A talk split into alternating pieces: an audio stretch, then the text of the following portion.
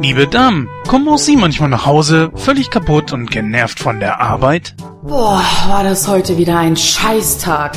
Kennen Sie das auch, wenn er schon wieder so erwartungsvoll an der Tür auf Sie wartet? Schatzi, komm, ich hab Lust. Och nö, ich hab Kopfschmerzen. Ja, Sie kennen das nur allzu gut. Was heißt hier Kopfschmerzen? Komm schon, es ist doch schon wieder so lange her. Lange her? Du meinst gestern. Dagegen können Sie nun etwas unternehmen. Sie, sie kann? Ich kann? Ja, mit dem neuen Fick nicht so viel. Einfach unbemerkt ins Essen mischen und schon ist Ruhe im Schlafzimmer. Klasse! Sch Scheiße! Fick nicht zu viel, nun auch in der praktischen 12-Monats-Packung. Schatz, komm, ich koch uns was Leckeres. Äh, ich hab keinen Hunger.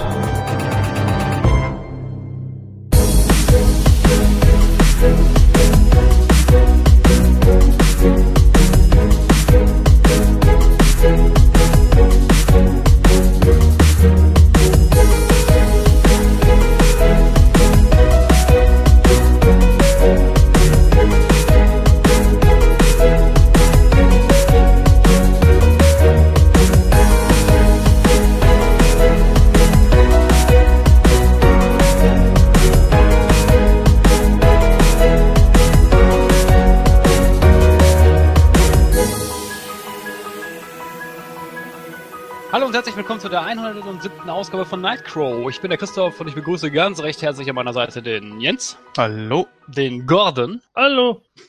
und den Dennis. Juhu. Ja, hallo. Ja, ihr habt es schon gehört, äh, liebe Nightcrow-Hörer, wir finanzieren uns jetzt durch Werbung, weil wir müssen ja auch zusehen, dass irgendwie Geld reinkommt, ne? Ganz im Ernst, es ist doch absolut trendy, dass man das jetzt heutzutage so macht und äh, nein. Richtig, deswegen habe ich auch einen Werbevertrag mit Starbucks abgeschlossen. Ich habe nämlich die Kenia-Mischung. Könnt ihr bei Amazon googeln? Könnt ihr bei Amazon googeln? Nein, könnt ihr bei Amazon eingeben und kaufen. 12 Ja, Euro. Also ihr wisst ja, ich bin genauso wie Gordon auch äh, und Dennis natürlich auch ein bisschen äh, Wrestling-Fan und ich guck mir ab und zu mal hier diesen äh, YouTuber Martin Guerrero an und er hat jetzt irgendwie zwei Werbeverträge an Land gezogen und das äh, wirkt bei dem schon irgendwie so ein bisschen lächerlich, weil er trag, äh, Quatsch, trag, er trug immer verschiedene Wrestling-Shirts und sowas, war okay, passt ja alles. Jetzt trägt er seit neuestem nur noch diese Shirts von denen und das wirkt irgendwie seltsam. Ich weiß nicht. Also Ja. Aber, aber vielleicht ist er ja ein Fan von Dänemark. Wir werden jetzt auch übrigens nach jedem, nach jedem Break, wenn wir, wenn wir so Werbeblocks einblenden, die gehen so 10 Minuten. Oh, geil. Ist mir gestern im Kino Könnt wieder ihr- aufgefallen. Die könnt ihr, die könnt ihr mit der Time-Markierung auch direkt anklicken, wenn ihr das Interessante dieses Podcasts hören wollt. Ja. Ja, ist mir gestern wieder im Kino aufgefallen, weil ich, war ja, ich habe mir den Film ja gestern angeguckt und Ah. boah, wie viel Werbeblocks da immer sind, ey. Und du denkst ja dann immer nur so, mein Gott, fahrt doch eigentlich den scheiß Film ab, ey. Ja, das stimmt, das ist echt nervig. du kannst Weil eigentlich immer letztens- 20 Minuten draufrechnen, bis Hm. die Werbung und die Trailer alle vorbei sind. Also Ja. ich hole in der Zeit mein Popcorn. Ja, es lohnt sich, ja. Aber ich hatte letzte ein, ähm, ähm, das, nee, was haben wir geguckt? Nicht das Böse, sondern das haben wir auch geguckt, aber, ähm, na, was war es denn? Irgend so ein alter Horrorklassiker. Und äh, da, da ging der Film sofort los. So, okay. auch mal gemacht. Ja, wahrscheinlich keine Sponsoren bekommen für den Film. Mittlerweile hast du das sogar bei der Sneak Preview. Also wir hatten vor zwei Jahren oder so hatten wir hier noch keine Werbung vor der Sneak Preview. Mittlerweile ist es immer. Boah, und apropos Sneak Preview, ich muss ja mal sagen, ey, die spielen Scheißfilme hier. Ey, die spielen richtig Scheißfilme. Und dann gab es sogar eine Umfrage. Ähm, ja, wir wollen mal gerne herausfinden, warum ihr eigentlich immer alle aufsteht und dann geht. Also, äh, kreuze dann mir bitte an. Was soll ich da ankreuzen? Das sind Scheißfilme. Ganz ehrlich, du weißt zwar nicht, was du in der Sneak siehst, aber wenn das nur Scheißfilme sind, dann ist doch kein Wunder, dass die Leute aufstehen und gehen. Action Point? Wirklich? Johnny Knoxville? Ey, das will ich doch nicht sehen. Mann. Ja, eigentlich schon dein Niveau, also. Könnte schlimmer sein. Bad Spice äh, hätte ja laufen können. Vor drei Wochen lief Super Trooper 2. Diese Oh mein Gott. Ja, eine Fortsetzung von diesem Film aus dem Jahr, ich glaube 2001 oder so. Hatte ich ja auch in Sneak Week besprochen und ach, ich weiß auch nicht. Also da darf man sich nicht wundern. Also manchmal hat man echt gute Filme da drunter, wie jetzt Hotel Artemis oder so, aber dabei, da darf man sich nicht wundern. Ich meine, wenn du schon Trash zeigen willst, dann zeig doch wenigstens sowas hier wie Mac oder so, der aktuell im Kino läuft. Aber, ach, was weiß ich. Also das ist dann echt nicht mehr mein Niveau. Also tiefer kann ich nicht. Nicht? Nö. Tiefer geht immer. Sag das mal nicht. Es geht schneller, als man denkt. Ach ja, ja, äh, was soll ich jetzt groß sagen? Also ich weiß nicht, äh, ist bei euch irgendwas Interessantes passiert jetzt äh, die letzten zwei Wochen? Jens? Nein, eher nicht. Also ich denke mal, wir könnten alle vom selben reden, von der großen Hitzewelle, die jetzt war. Und äh, das hat uns ja aufnahmetechnisch auch nach hinten geschmissen. Ja, nö, sonst äh, war wirklich nicht viel. Es war sehr ereignislos, aber ich zitiere mal aus Knight Rider, also wenn keine Nachrichten gute Nachrichten sind, dann äh, geht's uns gut. Ja, ich hätte, ja gut, eine Kleinigkeit hätte ich noch zu erzählen, aber das ist, äh, mir ist mal aufgefallen, wie scheiße Ärzte mittlerweile geworden sind. Das ist, oh. Ist, ist, euch- ist euch mal aufgefallen, dass Ärzte für jeden Scheiß Ibuprofen verschreiben? Mhm. Ja. Für jeden Scheiß. Also ich war, ich war jetzt, äh, letzte Woche war ich beim Urologen gewesen, weil ich halt äh, Schmerzen in der Leiste hatte. Und äh, ja gut, da, da war sowieso schon wieder geil, weil mein, mein, weil der eigentliche Urologe, der war nicht da, war eine Vertretung da gewesen, war eine Frau, wo ich mir schon gedacht habe, so ja super. Das hat jetzt nicht, Urologe war geil. nein, äh, ver verstehe mich jetzt nicht falsch. Also ich habe, ich, ich persönlich äh, finde das nicht, wie soll ich mich ausdrücken? Ich finde das äh, nicht nicht äh, angebracht, wenn also wenn äh, halt eine Urologin einen Mann behandelt, ebenso wie ich das bescheuert finde, wenn ein Gynäkologe eine Frau behandelt, weil ich finde das bescheuert, weil es ist weil weil er ist ja halt ein besonderes Geschlecht und das ist da kann man sich ja gar nicht so rein reinversetzen, finde ich persönlich. Das ist meine Meinung. Kann natürlich jeder anders sehen, aber gut, sei es drum. Auf jeden Fall, ich war dann halt da und dann, ja, was haben Sie denn für ein Problem? Ich sag so, ja, ich habe Schmerzen in der Leiste.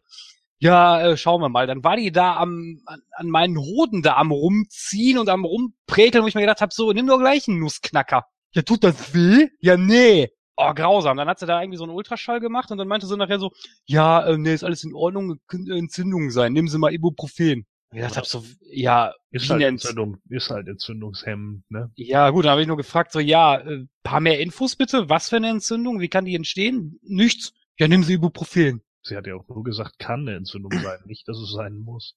Das Ja, aber- generell. Die sagen nur einen kann. Es könnte, sie wissen es ja nicht. Ja, dann äh, macht man doch mehr Untersuchungen, also bitte. Hm, Kostet Ja, Geld. das- Ja, ich wollte gerade sagen, und meistens haben sie die Zeit ja auch gar nicht, weil dann Nee. sind noch 25.000 andere Patienten da und das ist ja das große Problem unserer, äh, äh, sind wir hier der Medi-Podcast?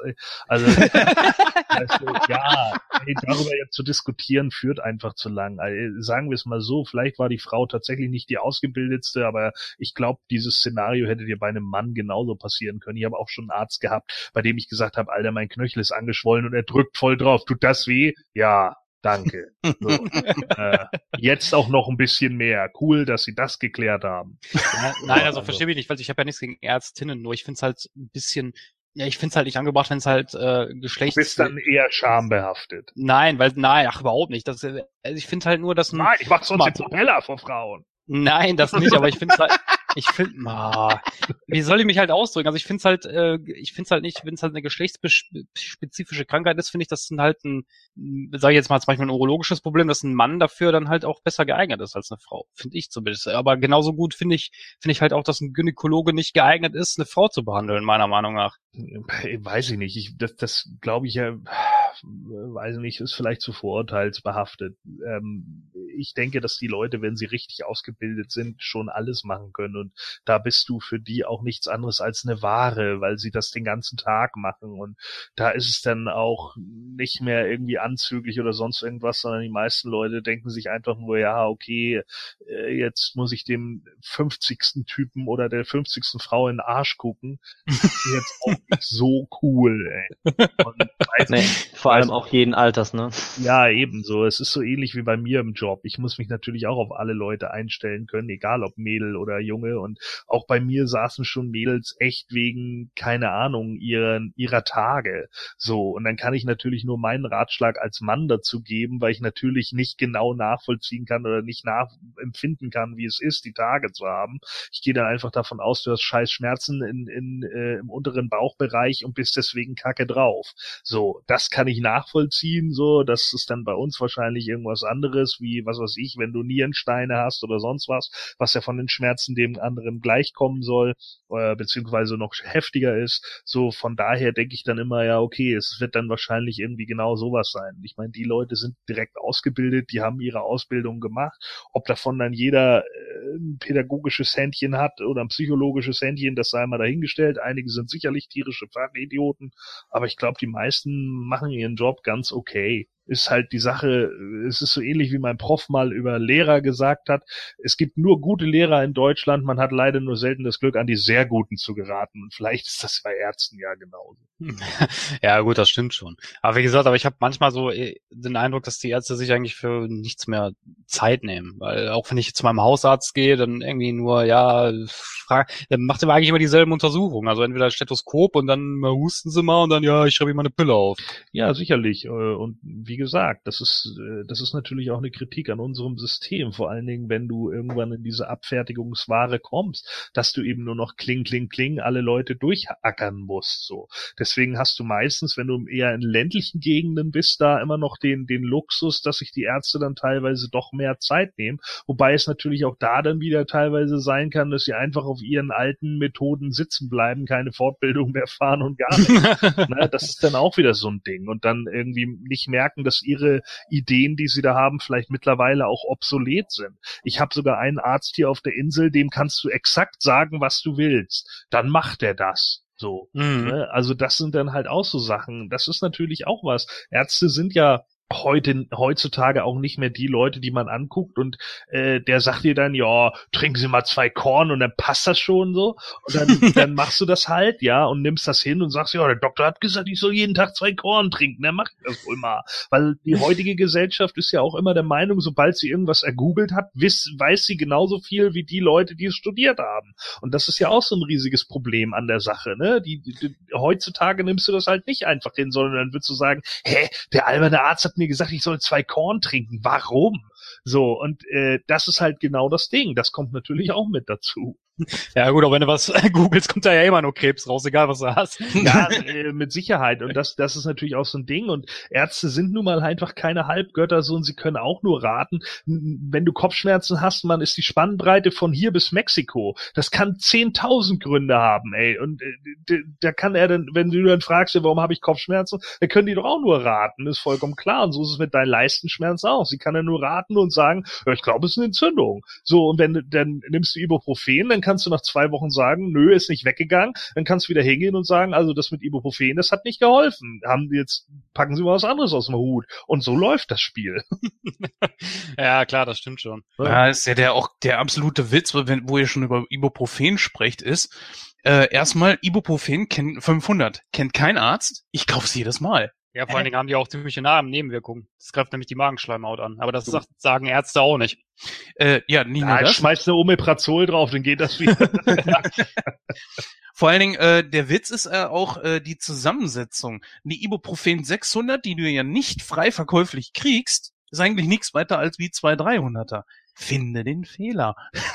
Ja, äh, na, es geht ja einfach nur darum, dass man sich dann nicht irgendwie die, die, die Hardcore-Dosis oder sowas setzt. Natürlich geht es schon darum, dass man dem Patienten immer noch den eigenen und, und sinnvollen um, Umgang damit äh, äh, anvertraut. So, ne? Klar kannst du dich auch, kannst du dir auch mit Aspirin Herzinfarkt verpassen, wenn du das willst. Nimm mal zehn Tabletten davon, dann sagt dein Herz auch Tschüss. So, äh, vor allen Dingen mal davon ab, dass Aspirin, glaube ich, nach der Rezeptur, die jetzt irgendwie besteht, gar nicht mehr auf den Markt kommen dürfte. Aber oder sie jetzt nur noch auf dem Markt sind, weil sie vor dem Gesetz, das das verboten hat, rausgekommen sind oder irgendwas. also das ist auch schon wieder so eine Nummer, wo, wo, ich weiß nicht, ob das jetzt heute noch so ist, es war auf jeden Fall mal eine Zeit lang so. Und das ist halt auch schon wieder so eine Nummer, wo du denkst so, hä, what the fuck? Also ich meine, es gibt nicht umsonst die Packungsbeilagen, es gibt nicht umsonst die Apotheken, äh, wo sie dir eben sagen, wie viel du davon nehmen solltest und wo sie dir auch klare Anweisungen geben, nehmen sie bitte nicht mehr als zwei innerhalb dieser nächsten acht Stunden oder sowas. Ja, aber wenn du dann natürlich der Meinung bist, nee, ich fress die wie Tic-Tacs, ja gut, dann musst du halt auch mit den Konsequenzen leben, ne? Oder sterben, je nachdem. Ja, stimmt schon. So, sind wir jetzt fertig damit? Ich wollte mal fragen, sowas haltet ihr denn von Krankenkassen allgemein? Nein, Quatsch. Ja. Alles Verbrecher. ja gut, okay, dann würde ich sagen, beenden wir mal den Smalltalk und kommen direkt zu unserem heutigen Hauptthema und das können wir immer unsere Susi mitteilen. Bitteschön.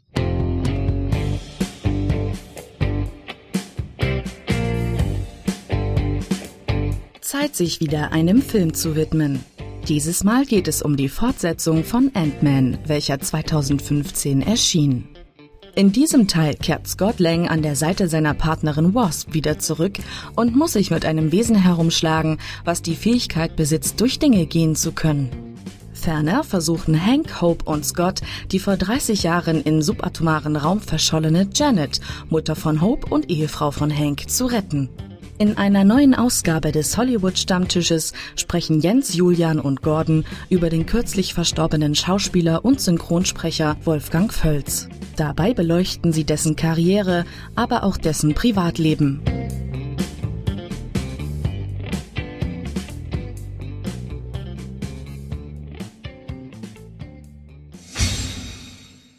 So, meine Lieben, ja, unangekündigt und dann völlig überraschenderweise haben wir uns dazu entschlossen, jetzt doch noch etwas dazwischen zu schieben. Ja, und zwar ist natürlich auch ein Anliegen, da wir große Fans der deutschen Synchro sind und dafür habe ich dann auch mein spezielles Team hier zusammengeholt, so möchte ich es mal sagen, zu diesem spontanen Hollywood-Stammtisch. Äh, ja, ich bin hier zusammen mit Gordon und dem Julian, den wir noch nicht gehört haben in der heutigen Ausgabe, der aber extra für Wolfgang Völz dann seinen Computer angeschmissen hat und das zeigt natürlich auch, wie wichtig ihm das ist. Ja, Jungs, erstmal herzlich willkommen zu diesem kleinen spontanen Hollywood-Stammtisch. Ja, Julian, ähm, du hattest äh, eigentlich vor, bei dem Film, den wir heute besprechen wollen, äh, mit dabei zu sein. Hatte nicht ganz so geklappt. Du hattest ihn dir aber trotzdem angesehen. Ähm, Natürlich. Ja. Beide vereinbart. Richtig, genau. Aber wir hatten dann etliche Kommunika ja, kommunikative Schwierigkeiten. Kurz mal so die Frage an dich. Wie fandest du den Film denn? Du hast ja jetzt schon im Vorgespräch gesagt, so, äh, das war's für dich mit Marvel. Ja, es ist einfach, es ist einfach anstrengend, wenn man das Gefühl hat, du hast den Film schon hundertmal gesehen und es wiederholt sich und wiederholt sich und es ist inhaltlich immer gleich. Äh, die Machart spricht mich nicht besonders an. Ich habe keinen Zugang zu den Charakteren. Ich kenne mich damit überhaupt nicht aus mit der Materie. Ja, und dann und dann lasse ich es einfach. Ne?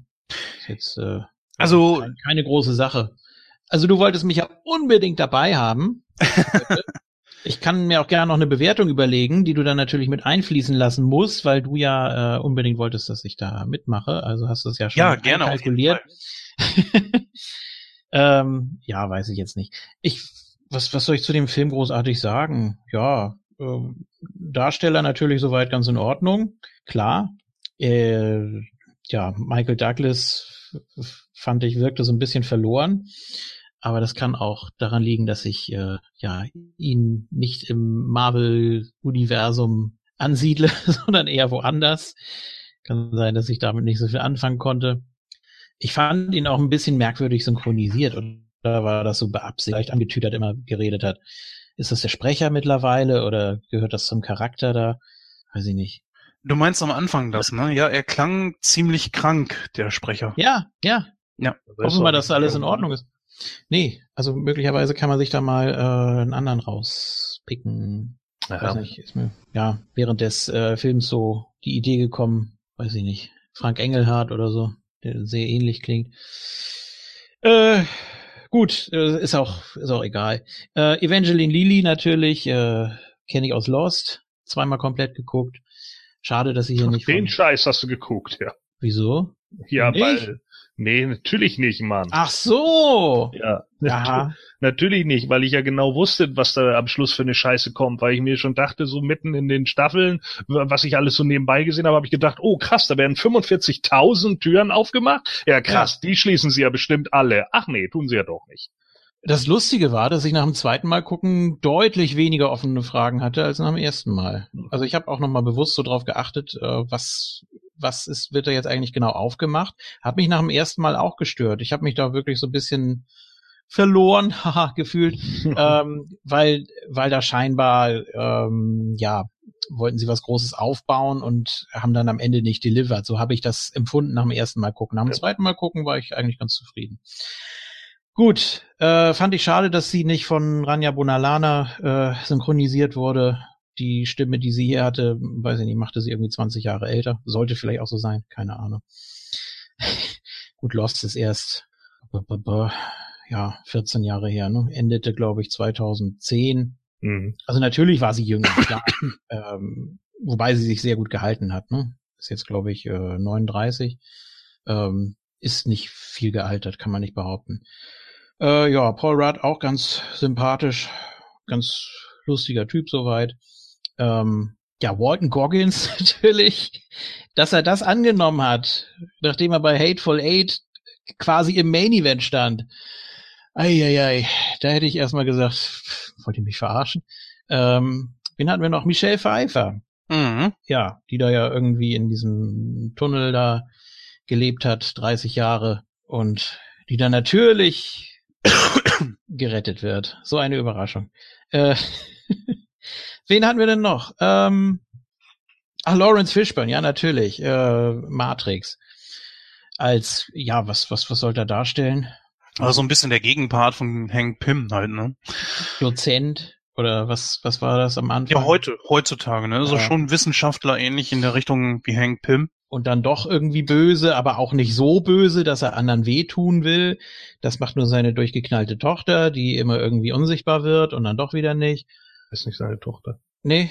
Nee. Na, na, Die Tochter kann man eher sagen. na gut. Dann habe ich das falsch verstanden.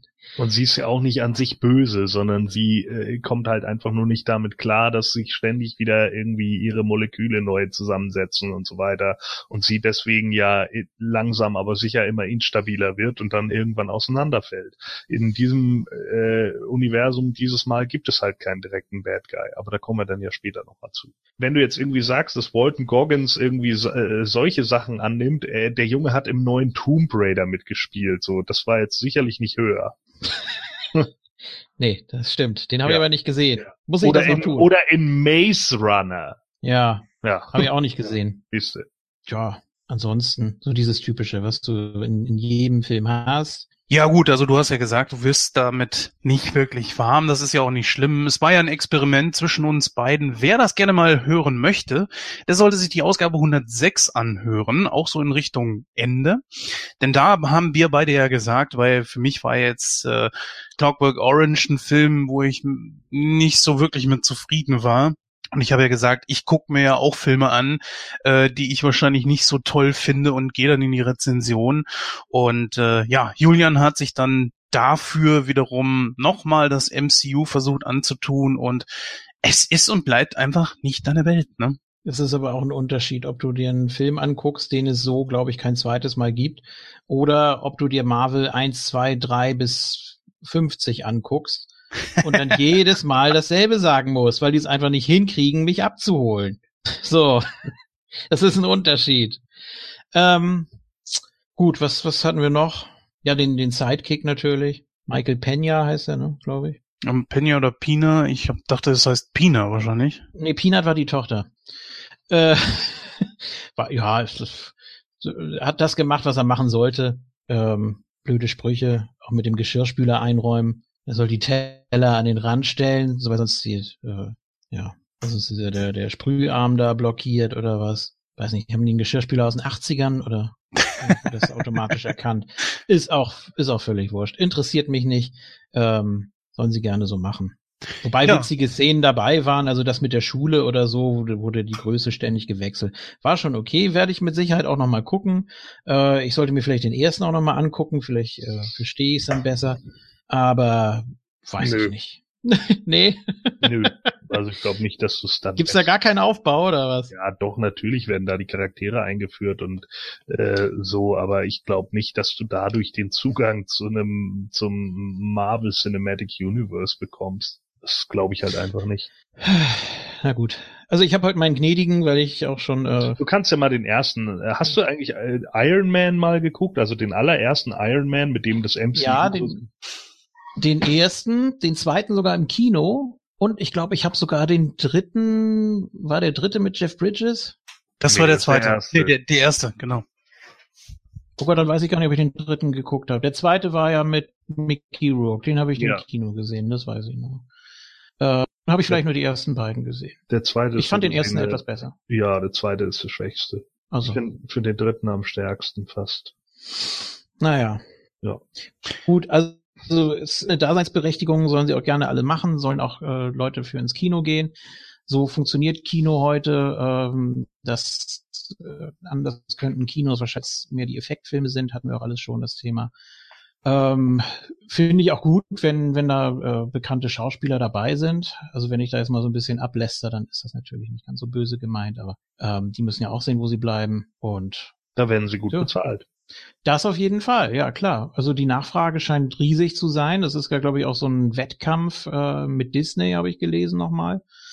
Ähm, dass, dass Marvel da versucht mitzuhalten. Und ja, wie gesagt, für Was? mich ist es, ja, für mich ist Marvel es ist so Disney. eine, ja, Ja.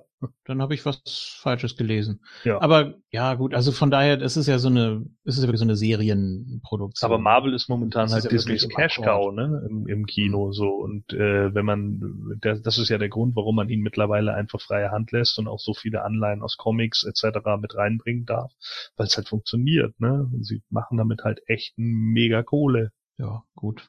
und lösen demnächst den dämlichen Titanic ab, da worüber ich mich sehr freue. Ich denke, der wurde schon von Avatar, aber ist egal. Ja, von Avatar wurde der abgelöst, ja, aber das Ja. ist ja nur Cameron löst Cameron ab und es wird mal Zeit, dass der König der Welt von seinem scheiß Thron runtergestoßen wird. Und Keiner mehr da oben sehen mit seinen beiden Kackfilmen. Titanic war kacke und Avatar war auch kacke. Ja, Naja, das kann man ja so und so sehen. Ähm, ja, wir wollen natürlich noch über Wolfgang Völz sprechen. Und bevor ja uns jetzt die Zeit gerne. wegläuft, ähm, gebt doch einfach mal eine prozentuale Bewertung. Ich bin gut drauf und sag 58, weil ich ja, wie gesagt, na, ich bewege mich ja immer in der oberen Hälfte, wenn ich sage, ich gucke mir einen Film bestimmt nochmal an. Ähm, ansonsten bin ich meistens da drunter, wenn ich jetzt irgendwie sagt, ja, das, das, das wird mir auch in zehn Jahren nichts geben, aber weiß ich nicht. Das sind ja wohl auch alles Dinge, die man irgendwann mal mit den Kindern gucken kann. Äh, von daher weiß ich nicht. Viele, das, ist, das mag ein anderer Zugang sein, andere Generation dann vielleicht auch nochmal, die da ganz anders reinkommt. Ähm, ja, wie gesagt, wenn es nicht, wenn es nicht so der Comic-Zugang war in der eigenen Jugend, dann ist es eben ganz schön platt. Gut, Hm. aber wollen wir äh, gern das Thema wechseln. Ja, also es war ein Experiment. Du hast für dich einen vor allem mal gemerkt, so es funktioniert einfach bei dir nicht und dann ist das ja auch gut. Das ist ja nicht schlimm. Naja, gut. Leider. Habe ich denn jetzt quasi, habe ich denn jetzt quasi delivered dein, äh, deine, deine Erpressung da? Oh, meine Erpressung.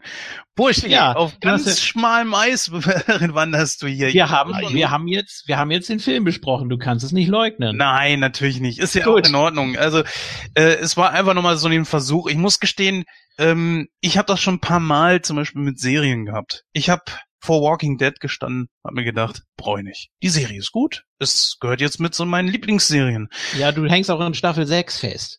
Äh, ja, das ist richtig. Das ist aber auch vollkommen irrelevant für das, was ich jetzt gerade sagen wollte. Und zwar äh, gab es noch Nee. ein paar andere Serien und auch Filme, wo ich dann immer vorstand und dachte, ach, äh, wie auch immer. Also und hab's mir dann doch irgendwann mal gegeben. Wenn man ab und zu mal so geschubst wird, ist das ja auch gar nicht verkehrt. Und es gab auch Dinge, die ich mir schon zwei oder dreimal angesehen habe. Immer im Ansatz dann auch direkt, nee, ist nicht mein Ding. Und irgendwann hat sich das komplett gedreht. Ich dachte, vielleicht ist es bei dir genauso, aber gut, okay, dann äh, wissen wir zukünftig, das brauchen wir nicht nochmal zu machen. Nee. Ja, jetzt zu einem. Es sei denn, es sei denn, es gibt, es sei denn, es gibt einen zweiten Howard-Film mit der Originalbesetzung aus den 80ern. wohl kaum. Ja, Dann bin ich weil dabei. der ja auch so ein absolutes Meisterwerk macht. Natürlich. Wenn du jetzt hier nochmal äh, äh, Leah Thompson und Jeffrey Jones und so alle äh, noch zusammenkratzen kannst Mhm. und Tim Robbins, Ja. dann äh, wird das sicher gut. gut. Ja. Ähm, wie gesagt, mit dem Blick auf die Uhr würde ich sagen, wir gucken uns jetzt mal so ein bisschen die Karriere von Wolfgang Völz an. Ja, würdest du uns ein bisschen was drüber erzählen, Julian? Ja, ich war sehr geschockt, habe ich auch schon erwähnt. Ich war sehr traurig. Ich dachte, der wird 100. Äh, aber er ist leider am 2. Mai, also einen Tag vor meinem Geburtstag, gestorben im Alter von 87 Jahren, hatte auch 2016 schon einen Schlaganfall. Äh, aber wie gesagt, ich hätte, ich hätte da im Leben nicht mit gerechnet. Also ähm, das Lustige war ja, oder lustig in Anführungsstrichen, dass es die Jahre vorher immer schon Gerüchte gab, dass er verstorben sei. Und dazu hat er auch mal in einem Interview gesagt, äh, das, das ist das ist alles Quatsch. Er freut sich bester Gesundheit, ist seit äh, über 50 Jahren verheiratet, hat nie an Scheidung gedacht, nur an Mord. Also der war richtig gut drauf eigentlich. Deswegen, ich, ich, ich dachte, was, was, das, das kann nicht wahr sein. Oder ich habe es im ersten Moment auch wirklich für eine Fake-Meldung gehalten, weil ich irgendwie dachte, nee, der doch nicht. Der windet sich überall raus, so das kann nicht sein.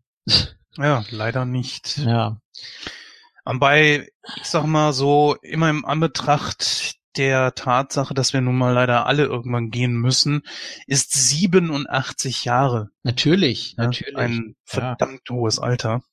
Obwohl mit seiner unvergleichlichen Stimme er natürlich sich ein Denkmal gesetzt hat. Bis in alle Zeit. Das muss man Ja. auch sagen. Nicht nur das, also selber als Schauspieler habe ich ihn eher selten gesehen natürlich. Ähm, ich habe zum Beispiel nie Raumpatrouille Orion gesehen. Asche auf mein Haupt werde ich irgendwie sicher irgendwann mal nachholen, aber im Moment sicher nicht. Ja, aber ganz Äh, ehrlich, äh, gerade bei, bei, bei der Raumpatrouille Orion muss ich auch sagen, ich glaube, das ist auch so eine Serie, die weiß man eher zu schätzen, wenn man dabei war. Also das ist äh, so ein Nostalgietrip kam bei mir zum Beispiel da nicht auf. Also ich habe nur mehrere Folgen gesehen, als sie eine Zeit lang auf NDR und Dreisat damals gelaufen sind und äh, da habe ich einfach nur gedacht, ja, okay, ich kann kann es irgendwie verstehen, dass Leute das lustig finden und sicherlich auch für die damalige Zeit. Und dann hast du da irgendwie so einen Eisportionierer, der der Schalthebel ist und dann lacht man darüber und, und ja, es ist ja, tut mir ja leid, aber es ist ja nun mal wie es ist. Ne? Also, ähm, und, und äh, was weiß ich, keine Ahnung, irgendein Staubsauger, der ein Roboter ist und bla, so, ne? Und dann äh, lacht man sich halt ein paar Mal darüber kaputt. Aber äh, so richtig weiß ich nicht. Irgendwie ist bei mir eine Funke nicht übergesprungen. Und ich glaube, das ist vielleicht auch so ein, so ein Ding. So, wenn man damit groß geworden ist, dann hat das wahrscheinlich einen absoluten Nostalgie-Flash und dann ist das bestimmt auch super. Äh, aber keine Ahnung, vielleicht wird es mir mit Buck Rogers heute so gehen oder so. Aber ähm, ja, weiß ich nicht. Also da muss ich zum Beispiel sagen, äh, hätte ich ihn so gar nicht äh, eingeordnet, so eher in so diese, in diesen Klamauk-Komödien so der 80er, äh, weiß ich nicht, äh, sowas, äh, so Klamauk-Sachen wie Thomas Gottschalk Mike Krüger oder sowas, weißt du? Ja, ne, also er hatte weniger ernste Rollen, das stimmt wohl. Oder zumindest waren die Rollen etwas kleiner. Ähm, sonst hätten wir da mit Sicherheit noch ein bisschen mehr von gehört. Äh, ja, er hat in dem, er hat mit äh, Heinz Ehrhardt zusammen gedreht, das weiß ich noch so aus dem Kopf. In dem zweiten äh, Willi-Film, da war er der Chauffeur, das war auch eine ziemlich lange und aufwendige Szene da, wie die da rumgekurvt sind. Also war auf jeden Fall witzig. Äh, dann hatte er natürlich so ein paar Gastauftritte bei Pumuckel, bei diversen Astrid Lindgren-Verfilmungen und sonst irgendwas. Also ja, oder Pippi Langstrumpf, Ja, ne? ja, ja, er hat, er hat schon ziemlich viel, äh, ja, war, war sehr vielseitig anscheinend. Und so die kleinen Rollen habe ich leider nicht so mitbekommen. War nicht auch bei der, war, war er nicht auch bei der Wichser dabei? Ja, da gibt's ja auch eine lustige Anekdote dazu, ähm, dass er sich da schon nicht mehr ans Drehbuch gehalten hat, weil er wohl auch nicht mehr wollte oder irgendwie, ja, sich, sich da nicht so, sich das nicht so vorschreiben lassen wollte, ne, weil er irgendwie dachte, ach, das und das wäre doch eigentlich ganz witzig und dann haben die es irgendwann aufgegeben. Weiß Ja, aber andererseits haben sie ihn für Neues vom Wichser ja scheinbar nochmal gecastet. ja, ja, klar, nee, das war, das war auch nicht das Problem, aber äh, ich glaube, Kalkofe war das, der da äh, auch meinte, für den brauchst du kein Drehbuch zu schreiben, der hält sich eh nicht dran. aber, aber war ja alles gut, ne? Und äh, ja, Dann gab es auch einmal noch so, ein so ein Remix, irgendwie so ein, so ein Techno-Lied aus dem Wichser, wo er auch was gesagt hat, glaube ich. Ne? Da hat man doch auch Zitate von ihm genommen. Ja. Ähm, Ich erinnere mich nur noch bei ihm irgendwie an die tausend Augen des Dr. Mabuse, wo er mit Gerd Fröbe zusammen noch gespielt hat. Ähm, allerdings war er da ja dann auch eher nur so eine kleine Nebenrolle, aber das war, ist mir noch einfach so im Gedächtnis geblieben, weil ich den Film irgendwann, keine Ahnung, Mitte, Ende der 90er gesehen habe. Und da sind mir halt dann so ein paar Gesichter dann aufgefallen, die natürlich dann zu dem Zeitpunkt schon deutlich älter waren, wo ich dann auch irgendwie dachte, ach krass, äh, da haben die mal mehr oder minder angefangen. ja, ähm, ich glaube, zur Synchronisation können wir alle noch ein bisschen mehr sagen, weil das viel, viel präsenter war natürlich. Oh, nicht nur das. Also Weil- er hat ja auch viele Hörspiele gemacht. Ja, klar. Ne? Bei Wikipedia sind ein paar gelistet, obwohl ich sagen muss, ja, am einprägsamsten ist für mich äh, noch die drei Fragezeichen. Ja. Ganz besonders die drei mit einer meiner Lieblingsfolgen, nämlich die Pforte zum Jenseits. Silvester Meisel, ja. Ja, so sympathisch und geil gespielt, einfach absolut Hammer.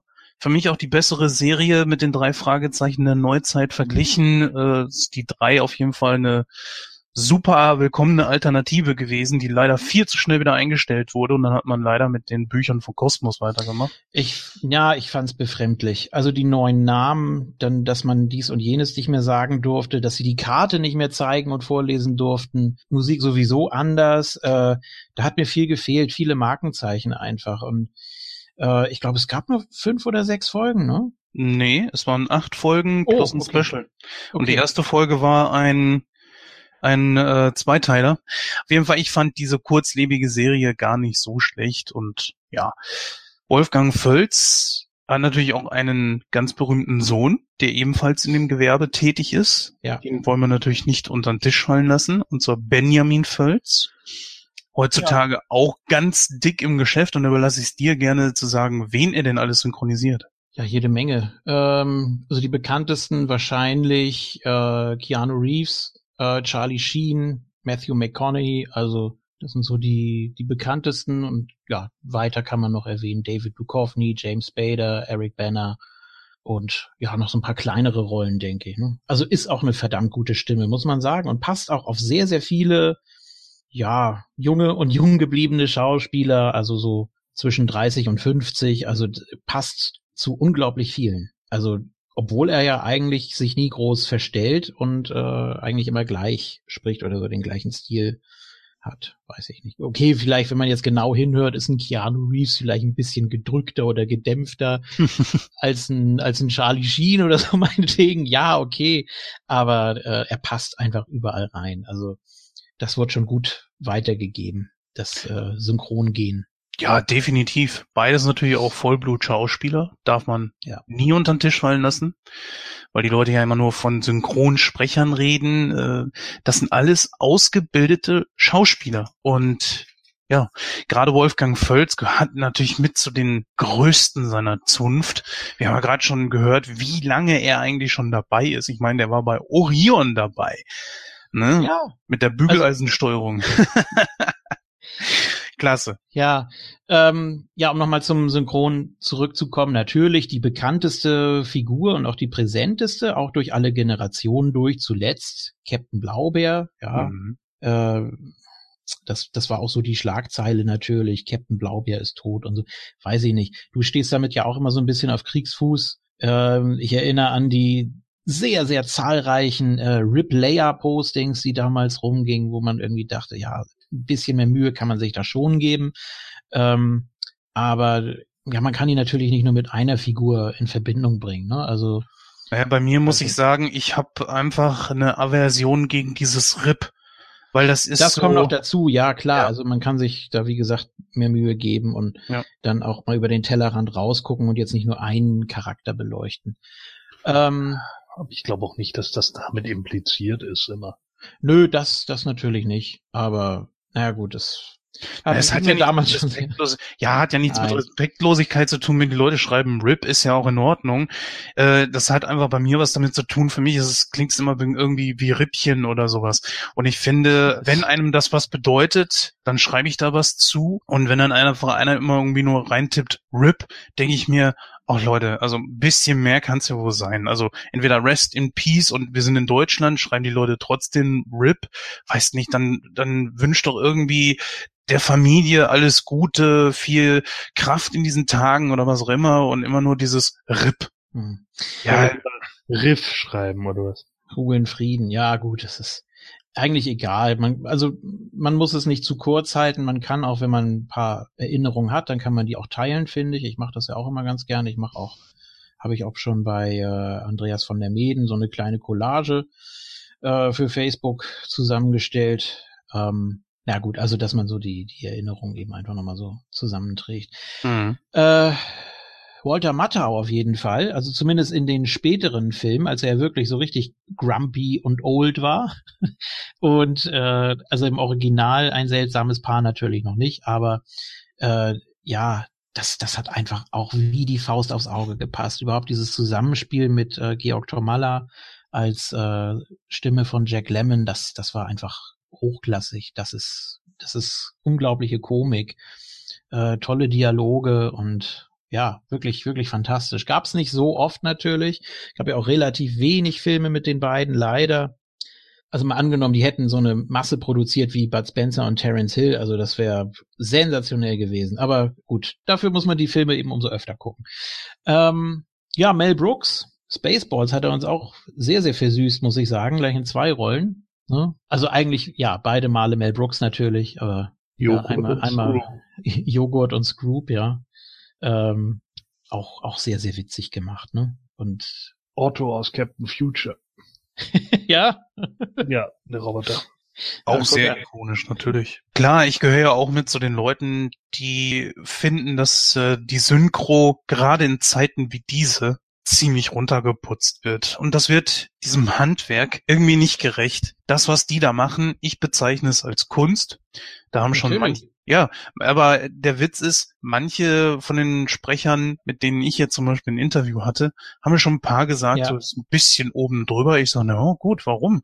Äh, ob sie das nun auf der Bühne performen oder sie spielen das halt eben für sich im Kämmerlein und versuchen das über die Stimme zu transportieren, ist Kunst. Punkt. Bei dem ja. Scheiß, was heutzutage alles als Kunst bezeichnet wird, äh, darf man auch mit Sicherheit auch irgendwie was bezeichnen als Kunst, was nur übers Mikro geht wurde ja nochmal klar in dem letzten Interview, was du geführt hast. Übrigens sensationell. Ich finde das Beste bisher bei Nightcrow. Also von denen, die ich gehört habe. Ich muss noch ein paar nachholen. Äh, mit Florian Kleid, der ja auch gesagt hat, dass das wahnsinnig anstrengend sein kann. Äh, also, dass man da nicht einfach nur mal sich so, so hinstellt und dann guckt man sich das an und dann spricht man mhm. drüber, sondern dass das schon deutlich mehr Arbeit ist. Und das, das glaube ich sofort. Also, selbst wenn man sich mal so Ausschnitte anguckt, ähm, gibt's ja ab und zu mal, dass du auch so in dem Making-of siehst, wie da synchronisiert wurde und so weiter. Auch wenn das so locker flockig aussieht, ist es natürlich nicht. Das ist, das ist, das ist stehen ja auch manchmal mehrere Stunden, ne? Ja, sicher. Ja. Ähm, Übrigens, es ist, falls euch das so interessiert, habe ich vor kurzem über Markus Off etwas gesehen. Er wurde dort geehrt, das ist glaube ich jetzt zwei Jahre her oder so. Und da wurde natürlich auch auf den Rechtsstreit drauf eingegangen. Mhm. Und für Fluch der Karibik 1 hat er eine Gage von ungefähr 1000, 1100 Euro bekommen. 1100 ist ja, Euro. Ist ja fast egal, es ist viel, viel zu wenig, aber äh, gut, also zu Wolfgang Völz muss man noch, du hast auch die drei Fragezeichen angesprochen. Seine beste Rolle, fand ich, ähm, Folge 38, der unsichtbare Gegner als Peters Opa, Ben Peck.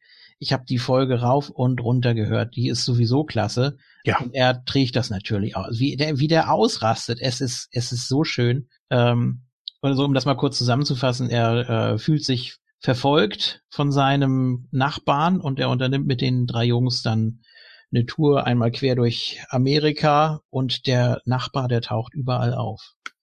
Und äh, ja, wird natürlich so ein bisschen paranoid und fängt dann auch immer an zu fluchen und wir wollten doch eigentlich eine schöne Zeit haben und äh, ja, ist, ist eine super Folge, einer meiner Lieblingsfolgen. Ähm, kann ich nur jedem ans Herz legen.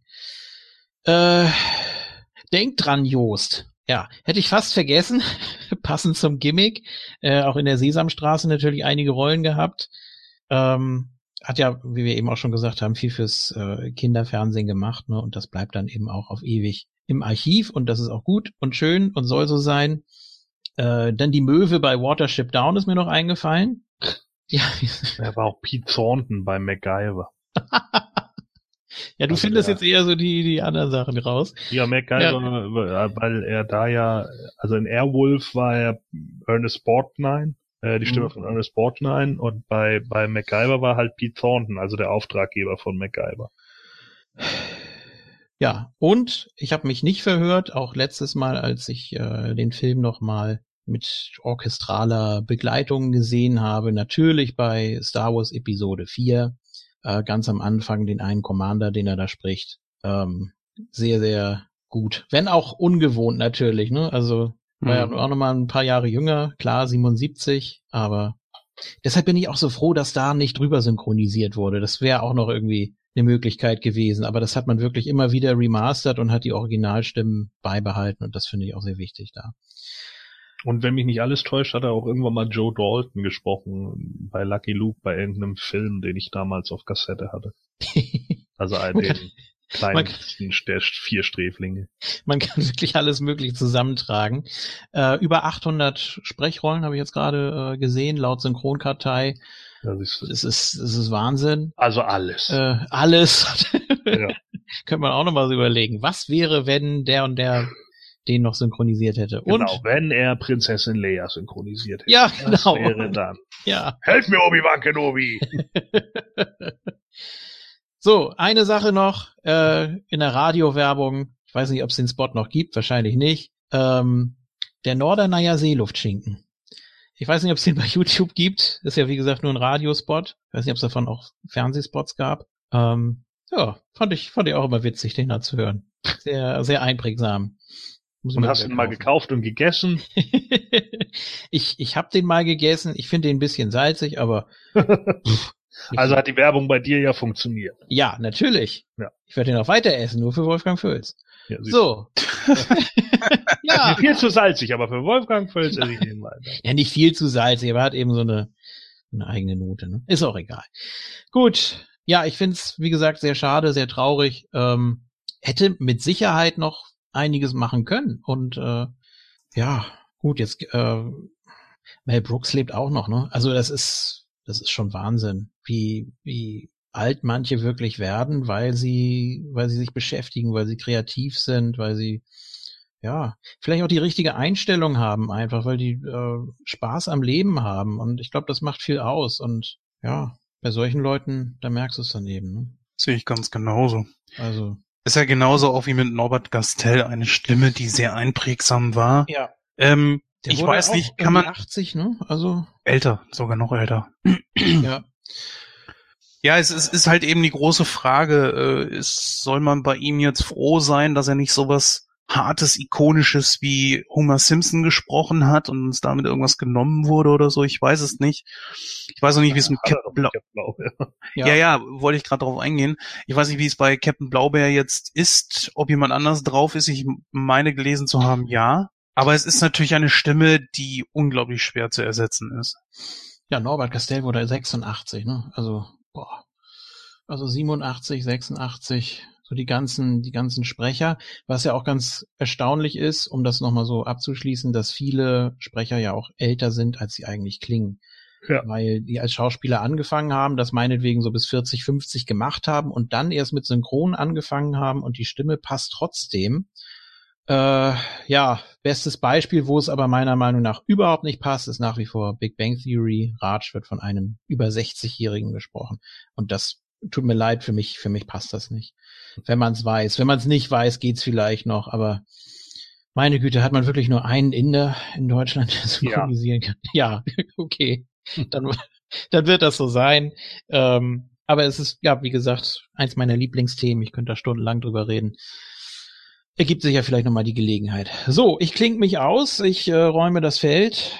Ich super kick dich jetzt raus aus dem Rumble. Ja, das glaube ich auch. Trottel. die, Raus mit dir, Janetti. wir stellen sich die Nackenhaare auf, wenn ich das Film nennen muss. Nein, Quatsch. Ja. Ich mach doch nur Spaß. Ich Sweet Chin Music dich jetzt raus.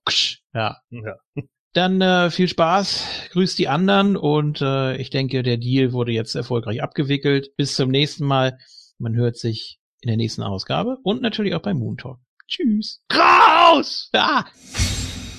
Dann kommen wir jetzt zu unserem heutigen Hauptthema. Und zwar, äh, wie die Susi es schon angeteased hat, besprechen wir heute Ant-Man and the Wasp. Und Jens, kannst du uns mal kurz sagen, worum es da in dem Film geht? Ja, kann ich, aber nicht, nicht kurz. Also, naja. Doch, das geht Versuch. auch kurz. Ähm, ja, versuchen wir es mal. Also, Da ist ein Typ, der wird groß und klein, Ende. nein, also ganz so einfach wird's tatsächlich nicht, weil das Ganze natürlich äh, mit dem Infinity War ein bisschen verwoben ist. Es spielt so ein bisschen parallel neben den Ereignissen rund um Thanos. Aber fangen wir mal von vorne an. Also, Scott Lang ist äh, nach den Ereignissen rund um äh, Captain America Civil War ist er geschnappt worden natürlich, das haben wir da alle gesehen, und er hat Hausarrest und den muss er jetzt erstmal absitzen. So, und ähm, aufgrund dessen hat er sich, weil er einfach den Anzug genommen hat und sich mit den Avengers geprügelt hat, hat er sich mit Hank Pym und dessen Tochter dann verkracht. Und ja, aber trotzdem müssen sie wieder zusammenarbeiten, denn irgendwie hat die verschollene Frau von Hank Pym eine Verbindung zu Scott aufgebaut, während er, wie wir ja im ersten Teil gesehen haben, in diesem subatomaren Raum gewesen ist. Ja, und deswegen müssen sie wieder zusammenarbeiten, denn Scott und Hope, seine Tochter, wollen seine Frau dann aus diesem subatomaren Raum befreien. Nur das Problem an der ganzen Geschichte ist, dass sie es damit einer Reihe, von Problemen zu tun bekommen. Zum einen äh, sind natürlich Hank und Hope auch äh, ja gesucht. Sie sind also auf der Flucht. Auf der anderen Seite wiederum brauchen sie bestimmt Teile, um eine Maschine zu bauen, um damit in den subatomaren Raum eindringen zu können. Und dadurch bekommen sie es mit einem Gangster zu tun, der dann fortan auch an ihren Hüften hängt. Und dann äh, taucht plötzlich noch ein Super-Villain in Gestalt einer Frau auf, der Ghost heißt und die Fähigkeit hat, durch alles durchzugehen. Auf jeden Fall ähm, gibt's dann auch noch eine dritte Komponente. Ich glaube aber, das äh, besprechen wir dann alles innerhalb unserer Rezension.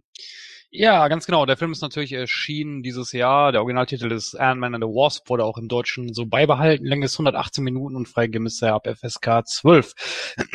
äh, Gordon, wen haben wir denn da in den Hauptrollen? Also, wir haben Paul Rudd als Scott Lang, aka Ant-Man. Wir haben Evangeline Lilly als Hope Van Dyne, aka Wasp. Dann haben wir Michael Pena als Lewis. Ja, Lawrence Fishburne als Dr. Bill Foster, Michelle Pfeiffer als Janet Van Dyne äh, und Michael Douglas als Dr. Hank Pym und äh, Hannah John Kamen als Ava, aka Ghost.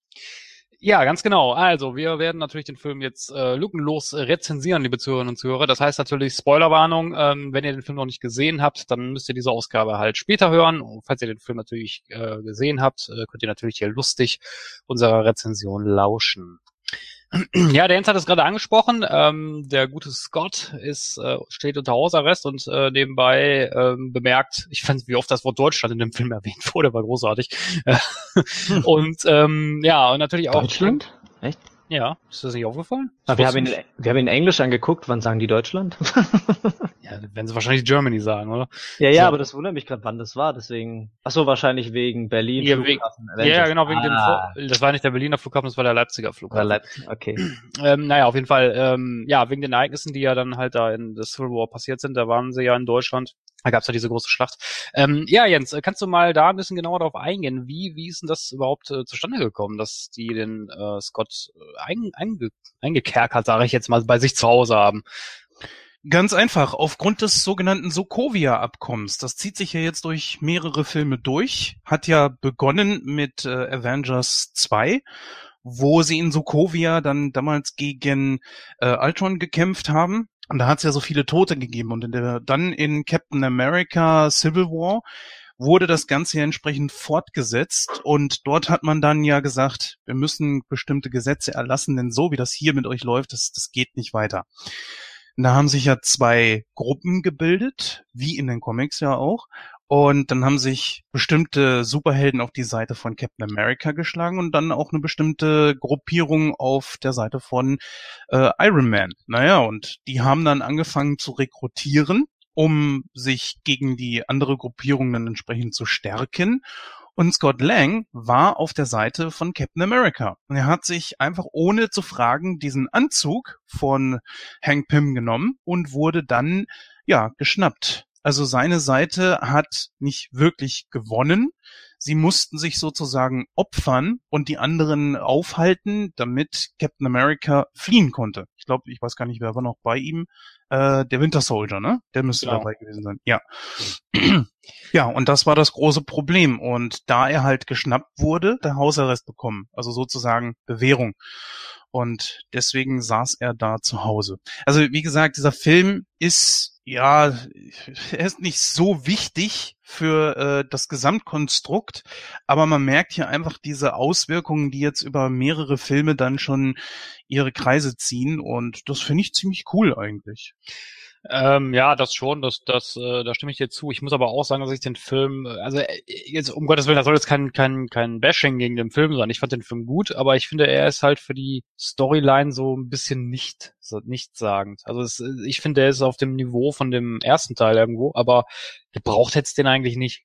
Ja, da bin ich nicht so ganz deiner Meinung. Also da gebe ich dir recht. Viele habe ich bei Facebook zum Beispiel gelesen oder IMDb sagen schon so, ja, es reicht eigentlich, wenn man sich die Post-Credit-Scene anguckt und dann wäre es das eigentlich gewesen. Aber das stimmt nicht so ganz, denn es werden auch hier Ereignisse in Gang gesetzt, die mit Sicherheit später für den, was ist denn das dann, der vierte Avengers, ne?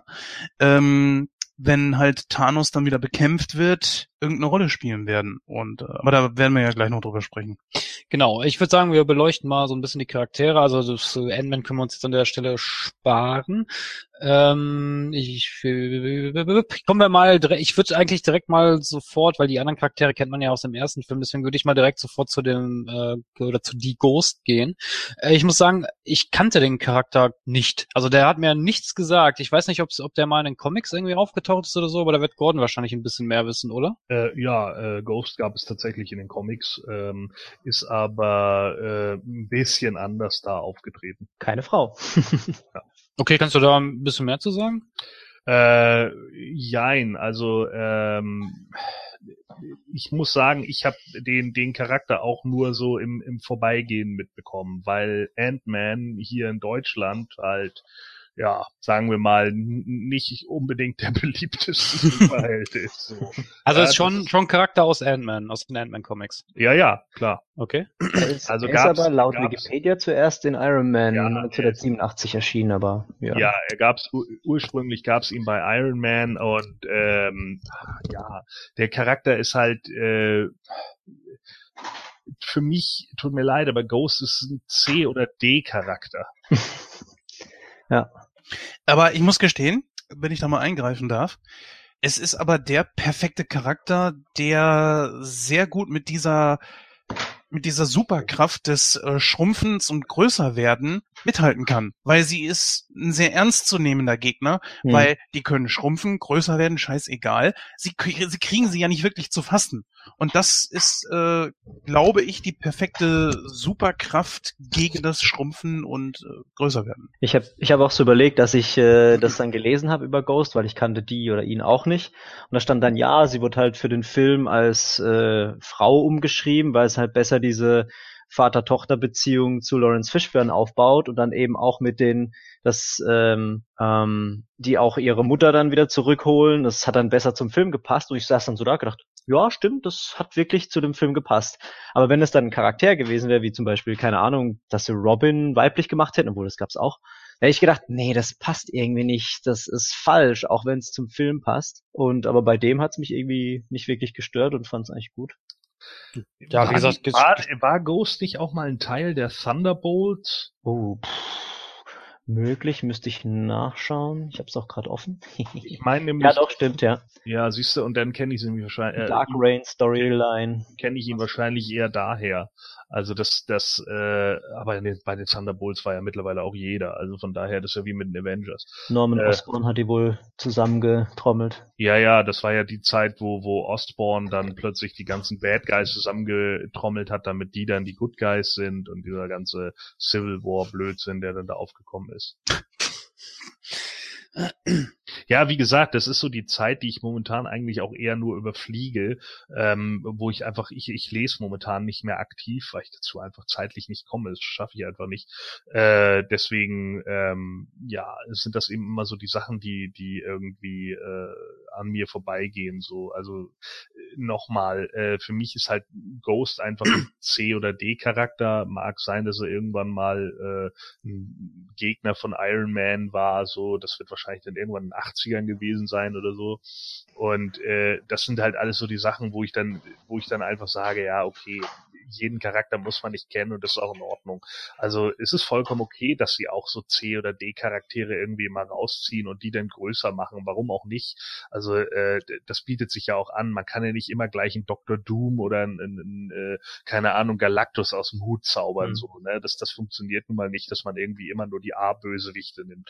Also finde ich das schon vollkommen in Ordnung. Aber ich finde, das hat Marvel eigentlich auch drauf, dass sie zum Beispiel jetzt auch Ant-Man wo man so persönlich sagen würde, boah, nie davon gehört oder kaum Ding, dann den Film aber doch so interessant zu machen, dass man halt Spaß hat, den anzugucken. Also den Charakter auch irgendwie so lieben lernen, weil Paul Rudd den halt eigentlich ganz witzig spielt. Also bei ja. mir haben sie es geschafft. Bei mir haben sie es geschafft. Ich habe sogar schon mit einer Statue geliebäugelt, muss ich gestehen. Naja, und Ant-Man äh, hat ja auch genau das gleiche Problem. Im Endeffekt ist der ja auch immer nur so, der, der kommt irgendwie noch aus, aus dieser Tales of Suspense Zeit und keine Ahnung, da passte das irgendwie, ne, oder Tales Tales to Astonish oder wie auch immer, wo, wo äh, äh, dann halt so Mini-Geschichten, äh, tausend Mini-Geschichten irgendwie in einem Heftchen waren und da passt das dann auch, dass du dann den Typen hast, der sich groß und klein machen kann und der erlebt dann Abenteuer so. Und in den 60ern war das halt okay und vielleicht auch in den 50ern oder wie auch immer so. Und äh, das funktionierte dann. Aber Ant-Man alleine zieht, er hat wahrscheinlich nicht so viel gezogen. Der war,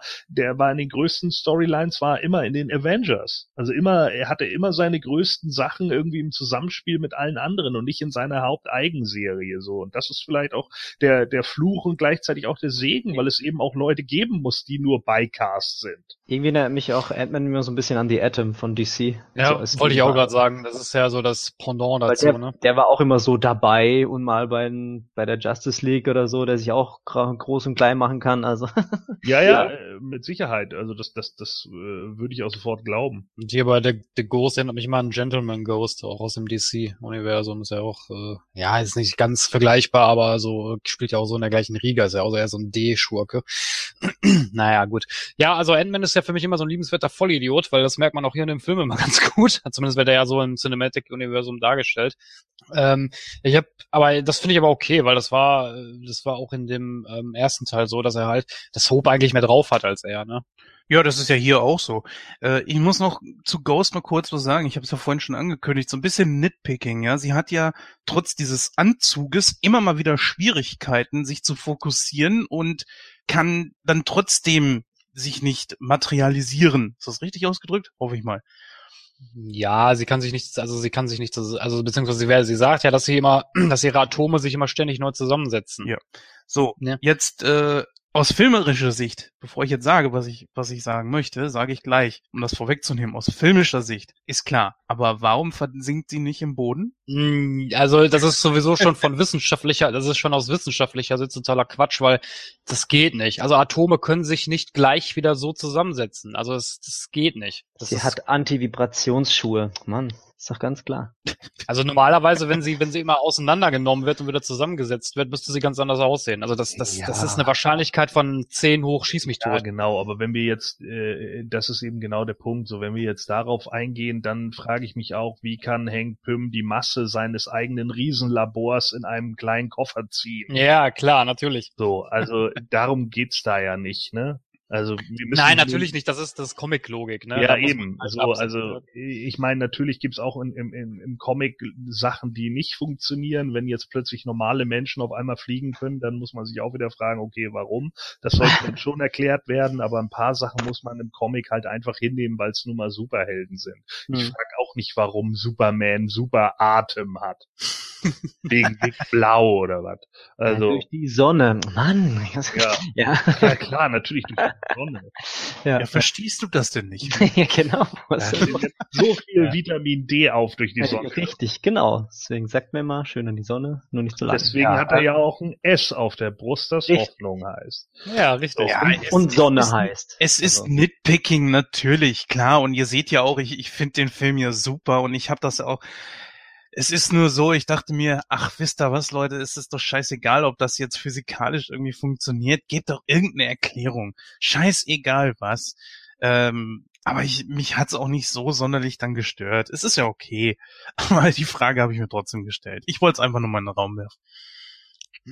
Ja, aber an und für sich fand ich das schon okay. Also die Erklärung, warum sie halt so als Ghost tituliert wird. Ne? Es macht ja auch Sinn. Ich meine, äh, sie ist ja nicht unverwundbar. Also ich denke mal, zu dem Zeitpunkt, wo sich ihr Körper halt, sag ich mal, in den paar Sekunden regeneriert, äh, kann man sie ja auch treffen, was man ja auch ganz gut gesehen hat. Und da Mhm. ist sie ja auch nicht in der Lage, durch irgendwelche Gegenstände durchzulaufen. Ja, nee, Es, es ist ja auch okay. Also für mich, wie gesagt, der perfekte Gegner eigentlich. Weil es ist ja schon ziemlich mächtig, was, was die da haben. Sich klein machen können und äh, oder halt eben riesengroß sein. Sie haben schon echt Schwierigkeiten. Und für mich kam das sehr gut rüber. Das war eine Fähigkeit, die ich auch selber dagegen setzen würde. Ja, vor allen Dingen ist es hier jetzt mal nicht wieder dieses, ne, äh, der, der Bad Guy hat exakt die gleichen Fähigkeiten wie der Good Guy. Das ist ja das, was de- den Marvel-Filmen immer wieder vorgeworfen wurde und jetzt hat man eben auch mal Bad Guys, die eben ein bisschen was anderes können. Was man jetzt irgendwie, was weiß ich, keine Ahnung, an, an Spidey und dem Geier sieht oder jetzt eben auch hier und das ist ja auch vollkommen in Ordnung. Also ich finde das schon richtig. Ja, wobei als Bad Guy würde ich sie jetzt nicht titulieren. Ja, okay, was weiß ich. Sie ist ja die Drama Queen, die ihre eigene Geschichte hat. Ja, das passt, glaube ich, eher. ähm, würde ich mal sagen, kommen wir mal zu Lawrence Fishburne, die Rolle von Dr. Bill Foster, beziehungsweise er wird ja hier auch äh, genannt, dass er früher mit Hank Pym zusammengearbeitet hat und äh, Goliath war. Äh, gibt's da eigene Geschichte drüber, Gordon? Äh, über Black Goliath meinst du jetzt, oder was? Äh, ja, ich war, äh, hieß er doch Black Goliath? Ja, Black Goliath, ja. Okay, ja. Ja, natürlich, klar. Also da gibt's auch äh, in, in, in den Comics natürlich viele, viele äh, Parallelen zu etc. Und äh, der Goliath, also den, den, äh, ja, also de- Goliath hatte, gab es, dann gab es eben Giant Man und dann kam eben, äh, ja, dann eben den, den wir jetzt hier gesehen haben, Goliath, Black Goliath, wie auch immer. Der ist ja auch schon äh, aus den 60ern, ne? Der ist in, in Avengers aufgetreten, irgendwann schon in den 60ern und dann ja später in der Serie, ähm, ah, wie hieß Luke Cage noch? Der Power Man hieß er davor. War aber, wie es auch hier gesagt wurde, nie so groß, wie Hank Pym es eigentlich geschafft hat, ne? Ne, sechs Meter hat er gesagt, ne? Hat er ja Ja, gefragt. ja, das hatte schon, Äh, ja, das hatte schon einen Hintergrund, warum die da beiden darüber gesprochen haben. Vergleich, ja. Ja, fand ich eigentlich ganz cool. Wie, wie groß hast du es geschafft? Ja, das kann ich nicht sagen. Aber auch wenn mich mal interessiert, nur 20 Meter. Oh, 20 Meter? Ja, ich meine, dass es auch ursprünglich so war, dass Black Goliath äh, äh, erst ein Bad Guy war und dann, glaube ich, wieder Good Guy wurde oder irgendwie sowas, aber da mag ich mich jetzt auch irren. Also das ist äh, ist ja dann auch immer so ein so ein typisches Marvel-Ding, ne? Dass die dann erstmal wie bei Hawkeye erstmal als Bad Guy eingeführt werden und dann irgendwann äh, ja gehen sie dann doch auf die Seite der Guten und hast du nicht gesehen. Ja, ich muss gestehen, kein wirklich interessanter Charakter. Also da ist ja auch das große Phänomen. Ich habe es, glaube ich, in einem anderen Podcast schon angesprochen, mal ganz kurz, dass wir hier mit Lawrence Fishburne jemanden haben, der auch jetzt im DC-Universum unterwegs ist, also im DC Extended Universe oder Expanded Universe, Entschuldigung.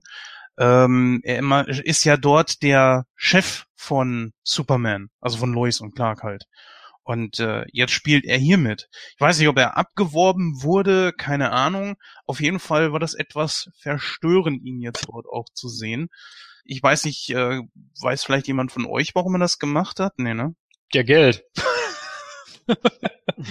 Vermutlich, ja. Äh, ja, das ist eine, ich sag mal, so eine, so eine Allround-Antwort. Ja, natürlich wegen Geld, aber auf der anderen Seite wiederum versuchen natürlich die Studios auch ihre Leute zu halten. So nach dem ja, Motto. aber du musst doch jetzt, jetzt überleg doch mal, wie viele Filme, wie viele Superheldenfilme jetzt so rausgebracht haben, sei es von Warner oder sei es von Marvel, ist ja wurscht. Äh, pff, irgendwann ist das Sortiment an Schauspielern auch aufgebraucht und dann wundert mich das nicht, dass ein Schauspieler mal in dem Film mitspielt und dann in einem anderen Film. Ist ja völlig legitim. Das hätte noch Morgan Freeman nehmen können. Ja, stimmt eigentlich. Also Aber- der, ist- der ist ja schon aus Batman raus, also als Lu äh, Lucius Fox. Ja, da hätte man viele Leute nehmen können. Ne? Ja. Klar, der Pool an wirklich bekannten Schauspielern ist natürlich echt schon bald durch.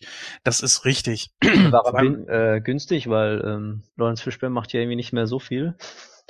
Der Matrix-Hype ist vorbei. ja, Ja, er macht schon noch was. Ich meine, in John Wick war er jetzt zum Beispiel noch, also ich glaube in John, John Wick 2 oder so habe ich ihn gesehen.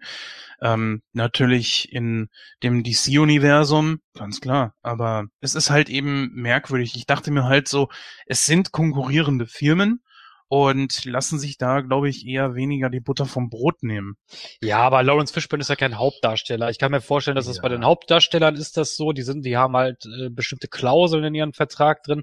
Aber Lawrence Fishburne spielt ja ja nur irgend so einen 0815 Nebencharakter. Ich glaube, da ist das total egal. Ja, wollte ich gerade sagen. Also das, das sehe ich ähnlich. Äh, da glaube ich auch nicht irgendwie, dass dass das wirklich was damit zu tun hat. Also vielleicht bei den äh, tatsächlich bei den Hauptfiguren, da ist es ja vielleicht noch eine andere Nummer bei Leuten, die die Filme tragen, aber das tut er hier nicht und ich finde ihn schon eine gute Besetzung für den Black Goliath. Er heißt ja deshalb Black Goliath, weil der normale Goliath war ja nun mal Hank Pym selber, ne? In der Zeit, wo er ja nicht mehr Ant-Man war, sondern immer nur Giant Man oder dann eben Goliath oder wie auch immer die ganzen Synonyme, die sie dann hatten und das ist schon in Ordnung, dass sie ihn damit reingebracht haben. Das ist so ein kleines Goodie für die Fans, ne, die dann eben auch wissen, ja, okay, der hat die gleiche Technologie benutzt und äh, wie er dann ja auch sagte, wir haben damals Seite an Seite gekämpft und dann geht halt so dieser Kleinkind-Fight los. Das fand ich schon ziemlich amüsant. Also das spielen die beiden auch echt gut. Da siehst du halt einfach, dass du zwei Veteranen im Schauspiel hast, die da aufeinandertreffen. Ne? Paul, Paul Rudd macht so Slapstick-Comedy, ne? Aber das war ja, das war ja schon so, das war schon schauspielerisch ziemlich gut von beiden, was sie da so abgezogen haben, weil es ja auch teilweise wirklich so ist, dass es so ein Kindergarten ist zwischen einigen. Ja, das passt auch ganz gut. Also äh, ich bin ja im wissenschaftlichen Bereich tätig und ich kann nur sagen, ja, Wissenschaftler sind so, die sind wie Kleinkinder. das ist, das ist, ja, das ist so. Aber jetzt mal, jetzt mal äh, tatsächlich, äh, wenn wenn du in dem Bereich ja auch arbeitest, so ist es dann nicht auch teilweise so, dass man da auch wirklich auf viele Fachidioten trifft, die wirklich null Sozialkompetenz haben? Ja, das, das kann ich nur bestätigen. Also es gibt wirklich viele Fachidioten, die, die äh, total empathielos auch sind, ne? Die Ja. wirklich nur stur ihren, ihren, ihren Kram machen, ne? Hm. Das äh, kommt auch häufiger vor, als man denkt. Und halt sehr davon überzeugt sind. Ne? Auch. Ja, oder ja, so Egomanen hast du da auch viele bei. Also die Mhm. wirklich, die wirklich sich so hinstellen und sagen, ja, ich bin der Geilste, ich bin der Intelligenteste. So, so, so kleine Sheldons hast du da auch oft rumlaufen. Also, ja, es ist so, ist nicht so abwegig. Schön die die Asperger-Autisten. Ja. Ach, naja, gut, okay. Ähm, dann sind wir eigentlich mit den Charakteren soweit durch. Also Nee, Wir haben, ist ja, wo- äh, ja, ich glaube, wir sollten ja, ich weiß nicht, ich Hope? weiß nicht, ja, auf Hope, ja, gut, okay, können wir eigentlich machen, aber ich sehe da eigentlich nicht äh, so eine große Charakterentwicklung. Aber okay, Jens, wenn, wenn du was dazu sagen möchtest, bitte. Naja, sie ist ja jetzt diejenige, äh, die, die die große Hoffnung ihres Vaters halt. Er hat ihr jetzt schon endlich das Vertrauen gegeben, was er im ersten Teil nicht getan hat. Also nicht, dass er ihr nicht vertraut hätte, aber er hatte einfach Angst um sie. Jetzt lässt er sie das auf jeden Fall machen. Und äh, sie hat sich ja auch optisch schon ein bisschen verändert. Ne? Die beiden sind auf der Flucht und äh, die sind ja auch nicht mehr zusammen, sie und Scott. Außerdem sollte man, glaube ich, schon erwähnen, das weiß sogar ich als Nicht-Comic-Wisser, sage ich mal, dass sie ja auch nicht äh, der ursprüngliche oder die ursprüngliche Wasp war. Sie ist ja sozusagen jetzt eine neue Generation und neu geschaffen. Ihren Charakter, ich weiß nicht, ob es in den Comics gab, aber eine Wasp war sie ja eigentlich nicht. Ja, äh, Wasp gab's ja. Das, ich weiß gar nicht, ob das in den Comics war, das auch die Frau von äh, Hank, ne? Ja. Genau, ja. Ähm, hat, ja, aber er hat sie dann in den Comics verprügelt, hat ein Alkoholproblem und so weiter und so fort. Und haben die beiden sich gesch ge gesch gescheiden lassen und bla. Aber das sind natürlich alles Sachen, die kannst du bei Disney nicht bringen. stimmt, deswegen hat ja auch Tony Stark kein Alkoholproblem. Richtig, genau, das ist der Punkt. Und deswegen hatte er halt die Beklemmungszustände, als er äh, an, ja, im Weltraum gewesen ist. So, damit wollten sie im Endeffekt die Demon in a Bottle Storyline durchbringen. Und das ist genau der Punkt. Hm, genau. So, und The Wasp ist ja auch ein uralter Charakter, ne? Die ist ja auch aufgekommen schon in Tales to Astonish. Also das ist ja auch schon in den in, äh, Anfang der 60er gewesen irgendwie. Und da war äh, sie dann eben die die Helfershelferin von Ant-Man. Jetzt habe ich den Faden verloren. Was, worauf wolltest du eigentlich hinaus, Jens? Naja, nur halt eben, um das mal ein bisschen zu beleuchten, dass es da schon eine Charakterentwicklung Ach gibt, so, ne? ja. Also bei ihr ja, jetzt bei Hank würde ich mal eher sagen nein. Also ich weiß nicht, also ich weiß nicht, ob man das als Charakterentwicklung sehen kann, weil sie ja auch schon im ersten Film eigentlich recht äh, ambitioniert war, sage ich jetzt mal. Ne? Sie hat da zwar den Anzug noch nicht getragen, aber man hat ja da schon in der Post-Credit-Scene gesehen, dass sie den Anzug bekommt. Und äh, da war ja eigentlich schon klar, dass sie da auch in der in die Rolle reinschlüpfen wird. Also so einen großen Charaktersprung sehe ich da eigentlich bei ihr nicht, auch nicht bei bei Ant-Man oder bei bei Douglas, also äh, bei bei Pym mal nicht, weil die sind die bleiben ihrem Profil eigentlich recht treu. Ja, ja, also da bei Ant-Man gebe ich dir recht und bei Hank Pym würde ich das genauso sehen. Ich meine, sie hat halt dann mehr die emotionale Rolle nochmal gekriegt, weil sie ja ihre Mutter wieder haben will. Im ersten war es ja mehr so, ja, ich bin kühl und cool und hau dem aufs Maul. Aber ich, das, da sprichst, sprichst du was Gutes an, Dennis. Das finde ich ja bei den Ant-Man-Filmen so gut, ne? Weil eigentlich hast du das ja mittlerweile in Hollywood, dass die Männer totale Vollidioten sind und die Frauen so die, die alles können und äh, ja so siehe Star Wars zum Beispiel ist ein gutes Beispiel dafür. Mhm. Ähm, ähm, das finde ich aber bei Ant-Man nicht, weil das funktioniert, weil, weil der, weil der Scott hier schon von Anfang an als so ein Vollidiot dargestellt wird, ne? Zwar ein liebenswerter Vollidiot, aber das passt irgendwie so, ne? Und Hope ist halt äh, ein bisschen ambitionierter, ein bisschen cooler, tougher und das, ich finde, das passt aber. Also es ist nicht so aufgedrungen, so, so nach dem Motto, ja, wir müssen das jetzt so machen, damit die Frauen äh, besser dargestellt werden. Das finde ich ist hier, das, das ist hier nicht so der Fall. Und das finde ich eigentlich ganz gut umgesetzt. Ja, ich denke halt auch so dieser, ähm, die starken Frauen bei Marvel, das, das hat halt einen momentanen Trend, das funktioniert, aber es kommt halt auch gut an. Es kommt ja auch bei den männlichen äh, äh Fans gut an. Ich meine, wer will denn da jetzt auch die Dämsel sehen, ne? Äh, ich habe ich hab ja nichts davon, wenn ich dann Wakanda-Mädels sehe, die in der Ecke hocken. Oh nein, verprügeln! so, ja, also, das ist denn ja auch hammerdumm. Also ich meine, klar will ich dann auch in dem Moment sehen, äh, irgendwelche Mädels sehen, die auch auf die Omme geben können, so, dass sie dann natürlich nicht irgendwie jeden äh, Kerl da aus dem Latschen hauen, das sollte auch klar sein, aber äh, Mann, also ich meine, dafür hast du auch dann solche Mädels wie die Valkyrie, die dann irgendwie ständig besoffen ist. Ne? ja, nein, aber das sage ich ja, das ist, das ist eine gute Mischung, weißt du, von den Geschlechtern her. Und das äh, beim, äh, wie gesagt, bei Star Wars finde ich das zum Beispiel nicht der Fall. Also da, ist, da haben sie es hm. total in, gegen die Wand gefahren, was, was, was, was diese Geschlechterrollen anbelangt, meiner Meinung nach. Bei, bei wem jetzt? Bei Ray? Ja, ja, bei Ray, das ist ja, die kann ja alles. Ja, aber Ray ist im Zusammenspiel mit Luke ja wohl super. Also das fand ich der Oberhammer. Ja. Vor allen Dingen, weil Luke sie die ganze Zeit nur vorführt. Das ist doch obergeil. Ja, aber ich kann da nicht einen Charakter einführen, der, ich meine, selbst Luke musste ja in seinen Filmen sich erstmal beweisen und lernen. Und du kannst doch nicht einen Charakter einführen, äh, und das ist, äh, was mich daran stört, ist eben halt, weil das so rüber, es kommt halt so rüber. Es ist eine Frau, ja, und die muss alles sofort können. Und das finde ich ein bisschen dumm einfach. Naja, da muss man aber auch sagen, es gab auch schon andere Charaktere in Star Wars, die auch sofort alles konnten.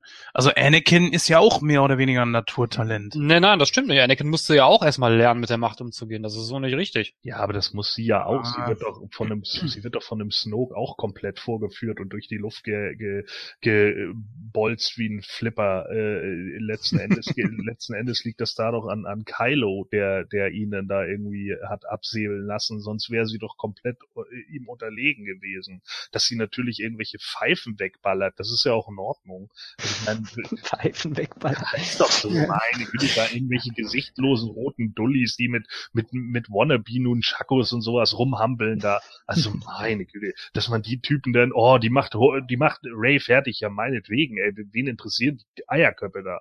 Wie doch egal. Mann, sehen, sehen aus wie große Lavalampen und können kämpfen oder was? Also, ja, Mann, das ist doch vollkommen scheißegal, so, aber da hat man doch auch wieder gesehen, so, okay, wenn sie jetzt an die wirklich Mächtigen gerät, würde sie auf einen echten Vader treffen oder sowas, dann wird sie einen Arsch aufgerissen bekommen. Es gibt ja auch das Beispiel mit Jen Urso. Jen Urso kann ja auch nicht sofort alles. Nee, und außerdem die verreckt, ne? Pech gehabt. Auch, ja. So, ne? ja. Oh, Spoiler ja, nein, für alle, ne? die ihr noch nicht also ich so, gesehen habt.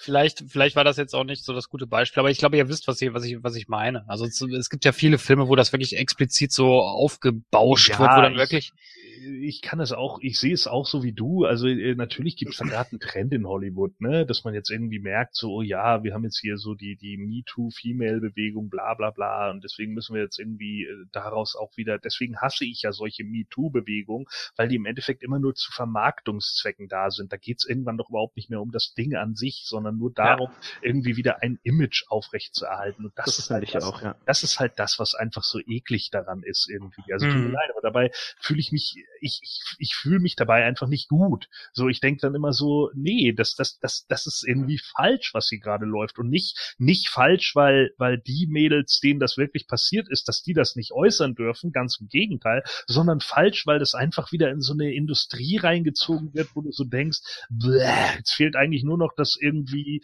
keine Ahnung, äh, irgendwelche Tussis, die sonst bei Fox News die Ansagen machen, da mit so einem Zahnpasta-Grinsen vorstehen, weißt du? Einfach so, so über überkandidelt aufgesetzt und einfach schäbig. Und ich denke dann immer so, Mann, die, die Frauen, die, die, denen es wirklich scheiße ging dadurch oder sonst irgendwie was, die sind doch dadurch auch nicht repräsentiert. Ja. Ganz im Gegenteil. Ja, genau. So, und natürlich, natürlich gebe ich dir da auch recht, so, ähm, äh, klar ist das, ist es dann auch, auch so, dass, dass, äh, dass dann natürlich auch Hollywood, wie sie es ja so oft machen, und klar sollten sie, also da, da ärgern sich ja auch viele drüber dann, könnte Hollywood nicht eigentlich ein besseres Vorbild sein? Ja, klar könnten sie das, aber in erster Linie geht's Hollywood um Cash. So, und das vermarktet sich jetzt im Moment, also macht man's. Ja, genau. Das ist eben der Punkt. Und äh, Ja. das sind halt so Sachen, die mich dann auch ein bisschen stören, weil das ist einfach, ja, wie du schon richtig gesagt hast, widerlich irgendwo. Ja, es ist jetzt halt eben trendy und es ist eben überpräsent. Das darf man ja auch nicht vergessen. Das wissen wir ja auch. Und wir wissen auch, dass jeder Trend irgendwann mal zurückgeht. Äh, Ich meine, wie lange wird das noch so bleiben, dass Superheldenfilme so dermaßen den Markt beherrschen? Das wird ja auch irgendwann zurückgehen, wenn es nicht mittlerweile schon der Fall ist. Und ich finde das aber auch ehrlich gesagt gar nicht so schlecht. Das, ich meine, mal ganz im Ernst, es ist auch irgendwo gut, dass wir merken so, es geht auch was voran weil die sogenannte Damsel in Distress kauft einem doch im Jahr 2018 schon keiner mehr ab. Das Hm. ist ja wohl klar. Und deswegen sollte man eigentlich auch irgendwo ein bisschen froh darüber sein. Weil jede Frau ist doch in der Lage, sich irgendwo zu wehren, selbst wenn sie, ein doofes Beispiel, jetzt gerade vergewaltigt werden würde oder so, ähm, kann sie sich doch trotzdem gegen ihren Peiniger wehren. Nicht jede, aber Ja, da kommt es natürlich auch wieder drauf an, wie, wie übermächtig ist der Mann etc. so und wie, wie Ja. hart ist die Schockstarre und keine Ahnung. Ich glaube, wenn ein Mann der Frau wirklich äh, direkt ins Gesicht schlägt oder sonst irgendwie was, so ist die Chance, dass sie sich noch heftig wehrt, relativ gering. Aber da sind wir jetzt auch wieder, das, das geht jetzt, glaube ich, zu tief. Also wenn wir, da Ja. wieder, ne, wenn wir da jetzt wieder in, in, in, in so einen Bereich reinstolpern. So. Mhm. Ja, deswegen würde ich sagen, kommen wir mal zu dem Film zurück. gute Idee. Ja, eine gut, ein Charakter, der sich eigentlich wirklich ein bisschen, zumindest ein bisschen verändert hat, sag ich mal, das ist ja der Kompagnon von äh, Scott Lang, ne? Oder Jens? Oh. Der Typ ist doch irgendwie Fluch und Segen, oder? also zum einen ist es so, dass er schon einiges auflockert, aber auf der anderen Seite wiederum, oh Leute, in gewissen Szenen, dann nervt er einfach nur. Und das hat man ja schon im ersten Teil gesehen. Viele haben ja diese, diese Sidekicks, so möchte ich sie mal nennen, echt bemängelt. Und da gehöre ich genauso zu. Du redest von Michael Pena, ne? Ja, genau. es ist, ah, die anderen wurden ja extrem zurückgefahren. Er ist der Einzige, der noch, ich sag mal, etwas heftiger in Erscheinung tritt. Ja, wobei so ganz präsent wie im ersten Teil war er aber auch nicht mehr. Nee, natürlich nicht, weil man auch gemerkt hat, so, das funktioniert einfach nicht. Und die, die Komik, die Paul Rudd als Scott Lang mit sich bringt, die reicht eigentlich schon aus. Ja, Ja, deswegen- wobei ich sagen muss, also ich war ja, im, äh, äh, was wir jetzt gerade im Smalltalk nicht hatten, ich war ja im Urlaub, so und äh, da habe ich den Film in Wien gesehen, weil er hier auf Sylt natürlich mal wieder nicht läuft wie immer und äh, da war ich dann mit Christoph, äh, also Christoph, äh, den, den ihr ja auch schon hier aus dem Podcast kennt, Ja. äh, unseren unseren Ösi, so und äh, der äh, mit dem war ich da halt im Kino und mit meiner Freundin und noch einem anderen Ösi, dem Mattes, also Grüße auch an den so ähm, und da muss ich schon sagen, witzigerweise oder vielleicht auch unwitzigerweise haben echt viele über den Penya gelacht, so muss ich einfach sagen, äh, im Kino. Also klar ist das jetzt keine Gesamtfallstudie über solche so eine Sachen, aber was ich jetzt so mitbekommen habe, wenn diese Sachen kommen, äh, wo wo er dann die Geschichte nochmal erzählt und sie sagt so und er sagt so, ja, äh, da haben sich dann irgendwie doch richtig viele Leute im, im, im, im Kino drüber amüsiert und fanden das immer noch witzig. Also mir ist das auch zu viel. Ich sag auch irgendwie so, äh, bräuchte ich jetzt nicht unbedingt so diesen, diesen Mexikaner-Stereotypen Gag-Charakter, so. Die- pff, keine Ahnung, also der gibt mir nicht so viel, aber wie ich eben hören konnte, ne, in, in Wort und Bild, äh, war es einfach so, dass, dass echt viele doch wieder darüber gelacht haben im Kino. Also es gibt wohl noch genügend Leute, die das echt amüsant finden. Ähm, was hier bei der Szene eigentlich, also beziehungsweise mir war das im ersten Teil auch schon zu viel, im zweiten, ja, es ging aber. Also was ich da eigentlich, wo ich auch drüber gelacht habe, war halt, wo dann, was weiß ich, da hat dann äh, Paul Rudd gesprochen, aber dann mit der Stimme von, von Michael Pina und das fand ich witzig, weil das sah cool aus irgendwie. Ja, ja, genau, das, das meine ich halt, ne, genau diese Szenen so. Es ist, äh, ja, es hat sicherlich auch einen gewissen Humorgehalt, aber ganz ehrlich, so die, die Jungs, also auch er und seine, seine Buddies dabei, das ist für mich so, ich meine, Ant-Man ist sowieso eher der, der, der, das Comic Relief, also das heftige Comic Relief von Marvel, so, ne? Das ist schon so der, der, der Gag-Transporter, muss man einfach so sagen. Also, da ist ja vieles einfach mit, mit der, äh, keine Ahnung, Schlagzeug spielenden Ameise und dieser ganze Killefit, so, den man dann da hat, ne? Wo man sich so denkt, ja, okay. Und dann äh, spricht irgendwie, äh, wie Janet Van Dyne da durch ihn und und, und hält dann mit ihm Händchen und keine Ahnung so, ja, und, und er, er macht dann nur ein bisschen auf, keine Ahnung, ja, Handcreme-Werbung so. Äh, das sind halt alles so Sachen, wo ich irgendwie denke, ja, okay, das, das gehört irgendwie dazu, aber ganz ehrlich, die, die Mexikaner bräuchte ich eigentlich gar nicht mehr. Das sind so Sidekicks, die ich eigentlich, die könnte ich auch weglassen. Also für mich persönlich. Aber wie gesagt, ähm, es gab genügend im Kino, die die lustig finden und dann denke ich halt, naja, gut, dann haben sie wahrscheinlich irgendwo ihre Berechtigung. Ja, wobei das mit dem Wahrheitsserum fand ich auch witzig. Es gibt kein Wahrheitsserum. Ja, doch, es ist Wahrheitsserum. Ja. Versuchen wir das Ganze, glaube ich, mal ein bisschen positiv zu sehen. Es ist kein Pups, Kacker, Pipi-Humor in, wie in Adam Sandler-Filmen. Das ist ja, Ja. schon wenigstens gut. Absolut. Und äh, Ja. ich denke, da, darauf baut Disney auch, ne? Dass es Ja. genau das halt nicht ist. So, haha, ich pinkel irgendwo in die Ecke und bin Big Daddy. Also äh, so ist es dann halt nicht. Und das ist auch, äh, das ist auch in Ordnung. Also äh, es ist harmloser Humor. Es ist halt Humor für die ganze Family. Und es war halt, wie gesagt, stylisch gemacht, wie für den Ant-Man-Film halt. Also es war ja im ersten Teil, also machen sie es im zweiten Teil nochmal. So, Ja. ah ja, ich erinnere mich an die Szene, jetzt haben sie es wieder so und so gemacht, das ist ganz witzig. Und sie ging auch nicht zu lang, ich glaube im ersten Teil war es ja viel, viel länger. Ja, haben wir denn schon alle Charaktere durch? Ja. Nee, wir haben äh, Janet Van Dyne noch nicht durch. Ach so, ja, stimmt, Janet. Ja. Mhm. Äh, da kann ich gleich mal sagen, es ist interessant, dass sie noch nicht so komplett preisgegeben haben, was sich mit ihr verändert. Ich sag mal, ich kenne die Comics nicht. Ich weiß nicht, ob sie sich noch dahingehend verändert, dass sie vielleicht sogar noch ein Villain wird. Das kann ja alles passieren. Gordon, weißt du da zufälligerweise irgendwas? Was, inwiefern? Ob Janet von Dyne, also die ursprüngliche Hope, Quatsch, die ursprüngliche äh, Wasp, ob die vielleicht nochmal irgendwie eine Rolle spielen wird, großartig, mit ihren neuen Fähigkeiten durch äh, diese Ja, ich meine, auszuschließen ist das nicht, ne? Äh, dass man da natürlich noch irgendwie was macht, so wenn sie tatsächlich dann irgendwie äh, die Fragmente da neu äh, ja stabilisieren kann oder wie auch immer und die Wellenlängen, auf denen sich andere Leute bewegen, scheinbar irgendwie in, in Einklang bringen kann, dann wird mich das nicht wundern. Also wir können ja mal kurz in die äh, in die Gerüchteküche von Marvel eintauchen. Die Ru- Gerüchteküche von Marvel besagt nämlich, dass es einen besonderen Mann gibt, der am Schluss mit dazu äh, dabei helfen wird, Thanos zu besiegen. Victor Van Doom.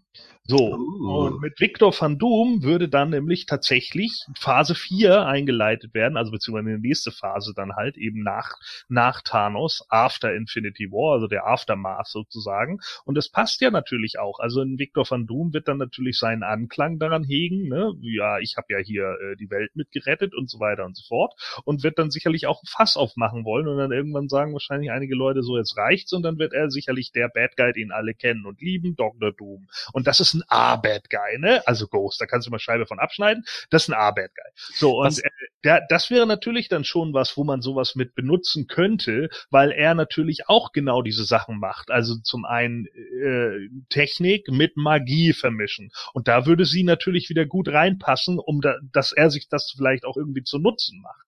Was ja auch gut passt. Ich meine, im Comic kommt ja Dr. Doom auch drin vor, ne? Ja. Gibt nur halt eben die rechte Sache, ne? Die haben, glaube ich, die Filmisch immer noch nicht die Rechte da dran. Oder hat, äh, ich, ich weiß gar nicht, wie ist das denn jetzt mit dem, was hat, äh, Fox-Deal ist rum. Der Fox-Deal ist over, über, über den Tisch gegangen. Disney hat die Rechte an den Fox. Echt, haben sie es jetzt Ja. fertig gemacht? Okay. Ja, Der dann, äh. Ist Disney und Fox, dann haben wir wieder die Fantastic Four. Muss halt nur wieder jemand drehen. Bingo, so sieht's aus. Ja. Deswegen und X-Men etc. ja auch. Das ist ja auch der Grund, warum New Mutants, der Film, der ja kommen sollte, der ja so heftig wie dieser Horrorfilm da aufgemacht war und so. Vielleicht habt ihr den Trailer schon gesehen, Hm. äh, ne, dass ja da irgendwie alle Laborversuche und bla bla bla sind. Ja, Äh, das, das, der, der, der sollte ja im, im Sommer diesen Jahres kommen und jetzt ist er um ein Jahr nach hinten verschoben worden, genauso wie der nächste X-Men-Ableger. Hm. Das wird alles daran liegen, dass jetzt die Marvel Creators da noch hocken und sagen, nee, nee, da, so läuft das nicht. So, euer Film ist, weil ihr Fox seid, scheiße. Und deswegen müssen wir, müssen wir jetzt mal gucken, wie wir das noch irgendwie gerade biegen. Und da kommen dann die Nachdrehs. Und danach kannst du dann die X-Men und äh, die Fantastic Four etc. alle in den Marvel, ins Marvel-Universum mit einführen. Was sie mit Sicherheit auch tun werden. Also ich muss ja gestehen, durch diese ganzen verschiedenen Timelines, ja, bei den X-Men wäre ich gar nicht so unfroh, wenn das Ding langsam endet, weil es vorne und hinten keinen Sinn macht. Äh, du hast die ganzen Ungereimtheiten in den Filmen selbst, schon zwischen Teil 1 und 2. Ähm, dann die ganzen Ableger da mit den ganzen drei, ich glaube drei Wolverine-Teile waren das, ne? Ja. Ähm, da hast du so verschiedene Timelines, du hast Sprünge in der Zukunft, dann äh, wurden durch äh, Days of Future Past so viele Dinge wieder revidiert. Man ist gar nicht mal drauf eingegangen, was denn jetzt alles genau, außer dass man am Ende sieht, es gibt ein paar Leute, die wieder da sind. Auch da hat man nichts draus gemacht. Ich finde, man kann das jetzt einfach so abschließen als ein riesiges, großes Universum, das ungefähr, keine Ahnung, zehn Filme hatte jetzt oder so. Und viele von den Schauspielern haben ja mittlerweile auch schon keinen Bock mehr, unter anderem Jennifer Lawrence und Hugh Jackman, die tragend sind, würde ich jetzt einfach mal sagen, für Ja, Jennifer Lawrence sehe ich da jetzt zwar nicht als tragende Rolle, aber gut. Ähm, ja, vielleicht es ist in Ordnung. Also ich, ich kenne ja deine Meinung über Jennifer Lawrence, ist ja auch in Ordnung. Ähm, nee, ich meine einfach, sie ist generell keine tragende Rolle, weil sie einfach nur Mystique ist. So, und Mystique ist, ist kein Kerncharakter der X-Men, also bitte. Naja, im Filmuniversum schon, weil sie Ja. halt ein Publikumsmagnet ist. Ja, das ist weil sie- wie Wolverine, Ja, der eigentlich, ja. ja, aber Wolverine hat seine eigenen Comics etc. Mhm. und Wolverine hat seine eigenen äh, Verkäufe gehabt. Ich möchte nur einmal sehen, dass Mystique im Comic-Label so viele Verkäufe hatte wie Wolverine. Also bitte, darüber brauchen wir nicht zu streiten. Ja, klar, natürlich. so, und ich meine, klar, natürlich kannst du es in Mystique aufbauen und so, aber ich denke mal, es wird einen ganz neuen Cast geben. Ne? Es wird einfach so laufen, dass die ganzen X-Men-Leute etc. neu be besetzt werden. Ich persönlich wäre auch dafür, dass man einfach hier den, den Darsteller von, von äh, Cyclops etc. nochmal nehmen würde, warum auch nicht so, das, das würde schon passen. Die Mhm. jüngeren Darsteller passen nicht, weil das alles irgendwann in den 80er Jahren gespielt hat oder in den 70ern, das haut also nicht hin. Du kannst nicht die Leute von First Class etc. nehmen, weil die einfach alle zu jung sind. Das würde nicht hinhauen, wenn das jetzt auf einmal irgendwann 2000 und sowieso spielt. Klar kann man jetzt wieder dagegen halten, wieso? Bei Deadpool sind sie doch auch aufgetaucht und der spielt 2015. Ja, aber Deadpool ist ein Schabernack-Film. Ja, das, das muss man sich halt einfach vor Augen halten, so. Der macht eben auch Witze darüber, dass es zwei Timelines gibt. Nun, ich muss gestehen, bei äh, Deadpool wäre es mir sogar egal, ob Ryan Reynolds jetzt dort reinkommt. Der könnte ja dann auch so sagen, so nach dem Motto, ja klar bin ich der gleiche Schauspieler, beziehungsweise, äh, ach, es reicht einfach, wenn er in die Kamera guckt und sagt so, ihr wisst es doch, ich bin in einem anderen Universum schon mal aufgetreten, scheißegal. Oder man sagt es einfach gar nicht, was weiß ich. Ja, er würde einfach sagen, wie, was, das hier ist ein Disney-Film? Ich war doch bei Fox unter Vertrag.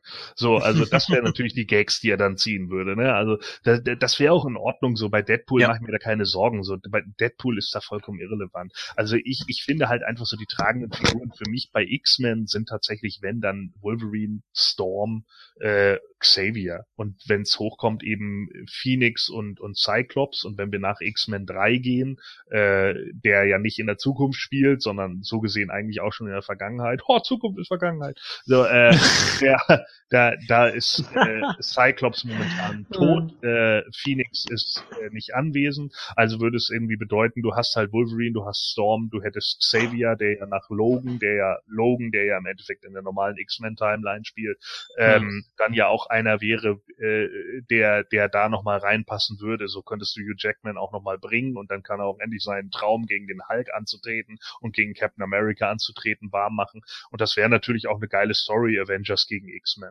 Aber da muss man halt gucken, wie man das macht. So. Und einige äh, Charaktere, da ist es sowieso egal, welche Schauspieler sie sind, weil sie sowieso nur animiert sind. Also ein Colossus, da ist es vollkommen irrelevant. Bei einem Nightcrawler ist es vollkommen irrelevant. Bei einem Beast ist es vollkommen irrelevant.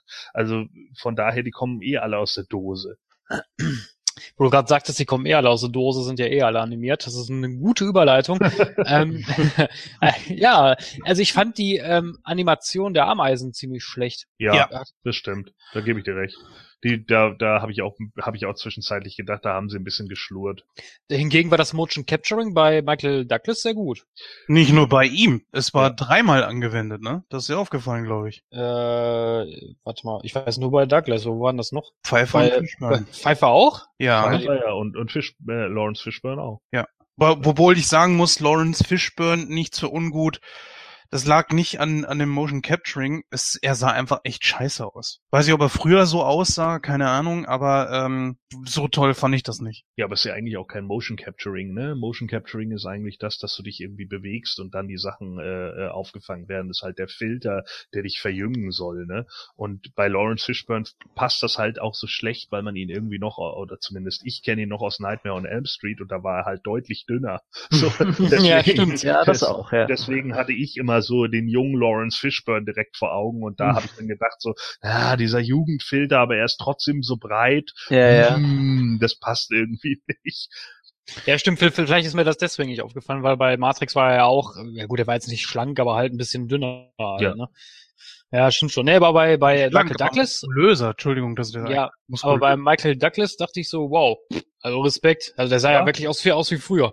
Ja, ja, klar. Also die Filter und so, die kriegen sie natürlich echt gut hin. Äh, Sehr gut fand ich das auch bei Tony Stark äh, als der junge Tony. Also Mhm. das, das war echt krass gemacht. Das hat da War ich, irgendwie äh, auch gruselig. ja, das war echt geil, ne? Also wie wie aus Lisa der helle Wahnsinn genommen. Also das war schon echt krass gemacht und äh, ich fand's auch bei hier Ego war sehr cool gemacht. Also äh, passt schon. Das das haben die schon ganz gut drauf mittlerweile. Hm. Ja, aber deswegen, aber wie gesagt, im Kontrast dazu, wenn, wenn die Ameisen echt kacke. Also da habe ich mir auch gedacht, so, hm, das hätte man aber besser hinkriegen können. Ja. Äh, ich muss gestehen, es liegt einfach auch an der Darstellung der Ameisen. Dass eine Ameise da sitzt und Schlagzeug spielt, auch wenn es nur so, so ein Spiel war. Aber äh, eine Ameise. Ja gut, aber auch, weil die Ameisen so rumgekrabbelt sind, das sah auch nicht gut aus. Mhm. Ja gut, das, das möchte ich jetzt nicht beurteilen. Aber so diese Riesenameisen sahen echt schlecht aus. Da gebe ich euch recht. Und Ja, halt ich- eben auch... da- Ich meine ja die großen Ameisen, ich meine jetzt nicht die kleinen Ameisen, ne? ich meine die großen Ameisen. Es gab ja auch Szenen, wo die großen Ameisen da zum Beispiel den äh, äh, Goliath eingekesselt haben. So, und das, das sah auch nicht gut aus. Mhm. Ich verstehe aber auch nicht warum. Ich meine, da haben sie so viel Budget, ja, Disney, und dann äh, äh, sparen sie da ein bisschen an den Ameisen. Oder irgendwie komisch. Keine Ahnung, ob sie da irgendwie nicht so wirklich den den Andrang plötzlich hin hatten oder sowas. Das ist halt auch immer noch die Frage, ne? Hingegen die ähm, Bärtierchen, die sahen geil aus. Die was? Die Bärtierchen. Ah, mhm. Also da war, hier in, in, in dem äh, subatomaren Raum. ja, ja, genau, richtig. Ja, Mhm. wobei ich auch glaube, das liegt auch wieder daran, dass du da wieder dann auch einen heftigen Filter drüber liegen hattest, ne?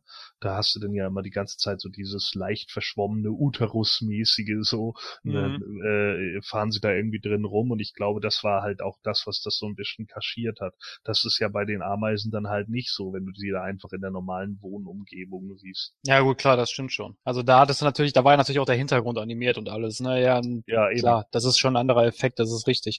Wobei ich muss sagen, ich weiß nicht, habt ihr den Film in 3D geguckt? Ja, leider. Ja, muss ich nämlich auch sagen. Also ich, ja, also ich weiß nicht, woran es liegt. Also ich, wenn ich, ich musste mir den leider in 3D angucken, weil leider zu der Uhrzeit nichts anderes, also keine 2D-Vorstellung lief. Ich weiß nicht, woran es liegt. Ich finde, ich finde das Bild total unscharf. Also zumindest Mhm. der Vordergrund ist okay, aber der Hintergrund ist total unscharf. Also ich finde das schlimm zu gucken. Ja, also das war bei mir nicht so. Äh, in dem in dem Wiener äh, das hat auch irgendwie eine der neuesten von diesen Kameras, äh, so eine, ich weiß nicht, was das jetzt wieder ist, Ultra 4 HD, bla. 4K meinst du? Hier irgend so ein Quatsch, ja. Auf jeden Fall hatten die auch ganz neue Brillen. Die Brillen decken dann auch mehr noch dein Sichtfeld ab. Und da muss ich sagen, ging das eigentlich ziemlich gut. Aber äh, wenn du äh, schräg hingesetzt hast oder sowas, dann, dann war der Vordergrund gestochen scharf, aber im Hintergrund wurde es dann manchmal so zwei, äh, also haben, haben sich so zwei äh, äh, Bilder nebeneinander gesetzt. Und da musste man dann immer gucken. Also ich musste dann echt gucken, gerade zu sitzen, so dann klappte das. Okay. Ja, wie gesagt, also ich bin, ich bin kein Freund von 3D, werde ich auch nie werden, weil ich find's, ich find's kacke. Ich finde auch die, also gerade bei Ant-Man hätte es sich ja angeboten, da auch wirklich mal vernünftige 3D-Effekte reinzupacken, aber das hattest du hier irgendwie auch nicht. Dass wirklich mal was auf dich geflogen kam oder so, gar nicht. Ach, das ist auch sowieso, finde ich, ein verbrauchter Effekt. Ich habe eine ganz andere Frage, wenn du gestattest. Und zwar, ähm, inwiefern oder hat es überhaupt, hat der subatomare Raum irgendetwas mit diesem, äh, wisst ihr noch bei Doctor Strange, der ist ja auch durch diese Raum und Zeit und hast nicht gesehen, mhm. durch, durchgeflogen zu diesem, äh, wie hieß der noch, der, der große Antagonist? Äh, Domago? Ja, mhm. ja, ja so ähnlich. Domago. Genau, genau. genau. Haben die irgendwas miteinander zu tun, diese Universen? Ich meine, auch der subatomare Raum ist ja auch so ein kleines Universum für sich. Haben die irgendwas miteinander zu tun im Comic? Nee. Ja, nee, der subatomare Raum ist ja halt, ist ja das, was dich umgibt. Ich glaube, es eher ja die kleine Version davon. Von ja. die kleine Version. Ja gut, okay, das kann man natürlich auch so sehen. Ja, weiß nicht, ich dachte, das hätte vielleicht irgendwie was miteinander zu tun. Ich meine, dass ich davon irgendwie mal äh, was gelesen hätte oder so, aber. Nein, der Dormammu kommt ja aus einer ganz anderen Dimension. Galaxie. Das ist, genau. eine, das ist eine andere Dimension. So, er will, er will ja sozusagen alle Dimensionen äh, für sich einnehmen und beherrschen. Ich fand es übrigens auch gut bei diesem Film hier. Es ging mal nicht um die Welt. Ist doch auch mal erfrischend, oder nicht? Ja, klar. Die Weltherrschaft, of course. Ja, also das ist ja, äh, wie gesagt, auch bei bei äh, bei Spider-Man war das auch gut, weil das, hm. das, das passte auch in dem Moment so einfach, ne, weil nicht immer alles gleich in, in der Größenordnung spielen muss. Oh, Größenordnung, get it? ja, ich finde dadurch hat auch hat auch der ganze Film so ein bisschen einfach machen können, was er will, also so ein bisschen einfach Spaß an dem macht, also was man hat und nicht einfach, ah, jetzt muss er wieder ein Riesenbösewicht, der die Welt zerstört und 10.000 animierte Viecher, die da reinfliegen oder was auch immer, sondern es ist halt einfach mehr so eine kleine Geschichte für sich. Deswegen, was auch nicht so wirklich dann mit der Kontinuität was zu tun hat, sondern einfach nur so ein Filmchen für zwischendurch ist. Das ist auch so eine Sache. Wie kann man diesen Film jetzt zeitlich einordnen? Wir haben jetzt äh, Avengers 3 gehabt mit dem Civil War, Quatsch, Civil War, mit dem Infinity War und wir haben uns ja alle gefragt, wo, wo ist eigentlich Ant-Man? Und dieser Film sollte ja eigentlich so ein bisschen die Antwort darauf liefern, aber dieser Mail ist jetzt. Hat er, hat, hat er doch. Die Post-Credit-Scene hat doch gesagt, wo er ist. Ja, ja, nee, allerdings. Nee, nicht ganz. Du hast es ja in unserem Vorgespräch schon gesagt. Die ganze Zeit, wo die sich mit Ghost rumschlagen, kriegen die es nicht mit, dass Thanos angreift. Genau, das habe ich mir nämlich auch Ja, gut, okay, das stimmt, ja. Ja, ja nee, stimmt. nee, Moment, Moment. Äh, äh, der, die, die, die End-Credit-Scene spielt ja ein bisschen weiter in der Zukunft. Ja, aber dass die da keine Zeit haben, da zu helfen und das nicht mitkriegen. Also klar spielt es ein bisschen später, aber ja, fand ich schon irgendwie komisch. Naja, warum? Also, warum ist das komisch? Äh, woher, ja, ja. woher? Ich weiß, worauf du hinaus willst. So, pass auf. Wo, also, das eine spielt im Weltraum, ja? Warum sollte Hank Pym jetzt irgendwie wissen, dass, dass, äh, dass der Part im Weltraum passiert? Das andere spielt in Wakanda. Und Hank Pym etc. haben vielleicht überhaupt gar kein Peil, dass Wakanda bisher so, wie es ist, existiert. Mm, ja, als okay. Thanos, Moment, Sekunde, als Thanos mit dem Finger schnippt, war das in Wakanda? Ja. Mhm. Okay. Ja, so, aber das Einzige, das was sie vielleicht mitbekommen haben könnten, wäre, dass, dass sie sich da halt in der Bleaker Streak oder wie auch immer da irgendwie auf, auf die Fresse hauen mit, äh, wie heißt der? Äh, Vision? Ja, nee, hier mit, wo, wo wo er ihm den Arm abtrennt, dem. Äh, den, äh, oh, so. Ja, genau. Ne, dem haut er doch den Arm ab und dann sagt er doch noch hier, äh, sag Wong, er ist zur Hochzeit eingeladen oder was. Äh, das wäre vielleicht was, was sie irgendwie mitgekriegt haben könnten, so. Aber äh, ist halt die Frage in dem Moment, nimmt, nimmt, nimmt Pym das in dem Moment hin? Also äh, erkennt er das oder sieht er darin jetzt irgendwie die Riesengefahr oder sagt er sich dann halt einfach, ja, nö, passt schon so. Außerdem sind sie ja auch die gesamte Zeit auf der Flucht, ne? Trotz alledem immer noch. Also da muss man ja auch mal noch ein bisschen gucken. Ja, aber gerade zu dem Zeitpunkt wäre natürlich jede Hilfe gerade willkommen gewesen. Also es bleibt schon ein, ja, es ist, bleibt schon irgendwie die Frage offen. Klar, sie haben mit ihren eigenen Sachen zu kämpfen und gerade Wong müsste ja irgendwo auch mitkriegen, äh, wenn die sich fragen, wo ist denn jetzt eigentlich Ant-Man? Ja, der müsste es ja irgendwie mitkriegen. Die überwachen doch das Universum. Ja, aber das heißt ja nicht, weil, weil er das Universum bewacht, heißt es ja nicht, dass er automatisch immer genau weiß, wo jeder gerade ist. Also er kann das ungefähr eingrenzen und so, aber ist das denn auch so wichtig für ihn? Ist es für, für Wong überhaupt so wichtig? Und wie viel weiß Wong von Ant-Man? Das Ganze ist, äh, hat stattgefunden irgendwo in Deutschland. So, das ist dann auch wieder noch die Mhm. Sache. Und das ist halt die Frage, äh, steht jetzt irgendjemand dabei und sagt sich, ja, okay, ich will eigentlich unbedingt wissen, wo der Typ ist, oder es heißt halt einfach, yo, das ist einer von denen, die im Civil War dummerweise verschütt gegangen sind und der ist halt einfach festgenommen worden und jetzt ist halt Pech und es ist natürlich dann auch äh, eine große Gefahr, sich mit dem irgendwie zu treffen, zum Beispiel als Captain America oder wie auch immer, weil äh, dann ja auch derjenige auf der Flucht ist wegen des Sokovia-Abkommens. Cap könnte- ja auch untergetaucht. Ja, Man stimmt. könnte jetzt zum Beispiel auch so argumentieren, dass äh, Ant-Man geschützt war, dadurch, dass er im äh, subatomaren Raum war, wenn er nicht generell verschont gewär- worden. Ja, ja. Ja, Wenn er nicht verschont wäre, sowieso generell. ja, Mhm. aber das glaube ich nicht, dass es daran lag. Es liegt einfach am, am Zufall so. Und ey, ist scheißegal, ob es jetzt irgendwie heißt, ja 50 Prozent äh, äh, bei vier Leuten dürften doch nur zwei sterben. Nee, so läuft es ja nicht, sondern es heißt 50 Prozent der Menschheit. So, und natürlich kann es dann die drei genau treffen und den einen halt nicht. Ja, das ist, das stimmt. Da hast du recht. Nur es ist von, ja, aber es ist von der Wahrscheinlichkeit her nicht so hoch eigentlich. Dass, Ja. wenn, dass wenn du, du eine Gruppe hast von, was weiß ich. Ja, natürlich, aber es heißt doch nicht, dass es nicht trotzdem eintreffen kann. Nein, es kann, natürlich kann es eintreffen. Ja. Aber ich, es, äh, weißt du, was ich daran so unwahrscheinlich finde? Weil es bei den Guardians schon so abgelaufen ist. Da wurden alle ausgelöscht, bis auf einer. Und äh, da jetzt in der Gruppe. Wieso? Warum? Moment. Äh, Bei den Guardians musst du ja wieder, da musst du ja wieder anders, äh, anders verhandeln. Äh, denn, denn die Guardians sind ja nicht alle Menschen. Ja, gut, okay, das stimmt. Da hast du recht. Ne? Mhm. Weil der eine ist dann eben Groot und, und der andere äh, ist dann eben, ja, Gamora war ja sowieso schon tot. Mhm. So, äh, war- Spoiler. Ja, ähm, Ne, so und und äh, naja, ich meine, wenn du jetzt Nebula noch zu den Guardians zählst, lebt die ja auch noch. Ja, aber die zähle ich nicht mit dazu. Ja gut, okay.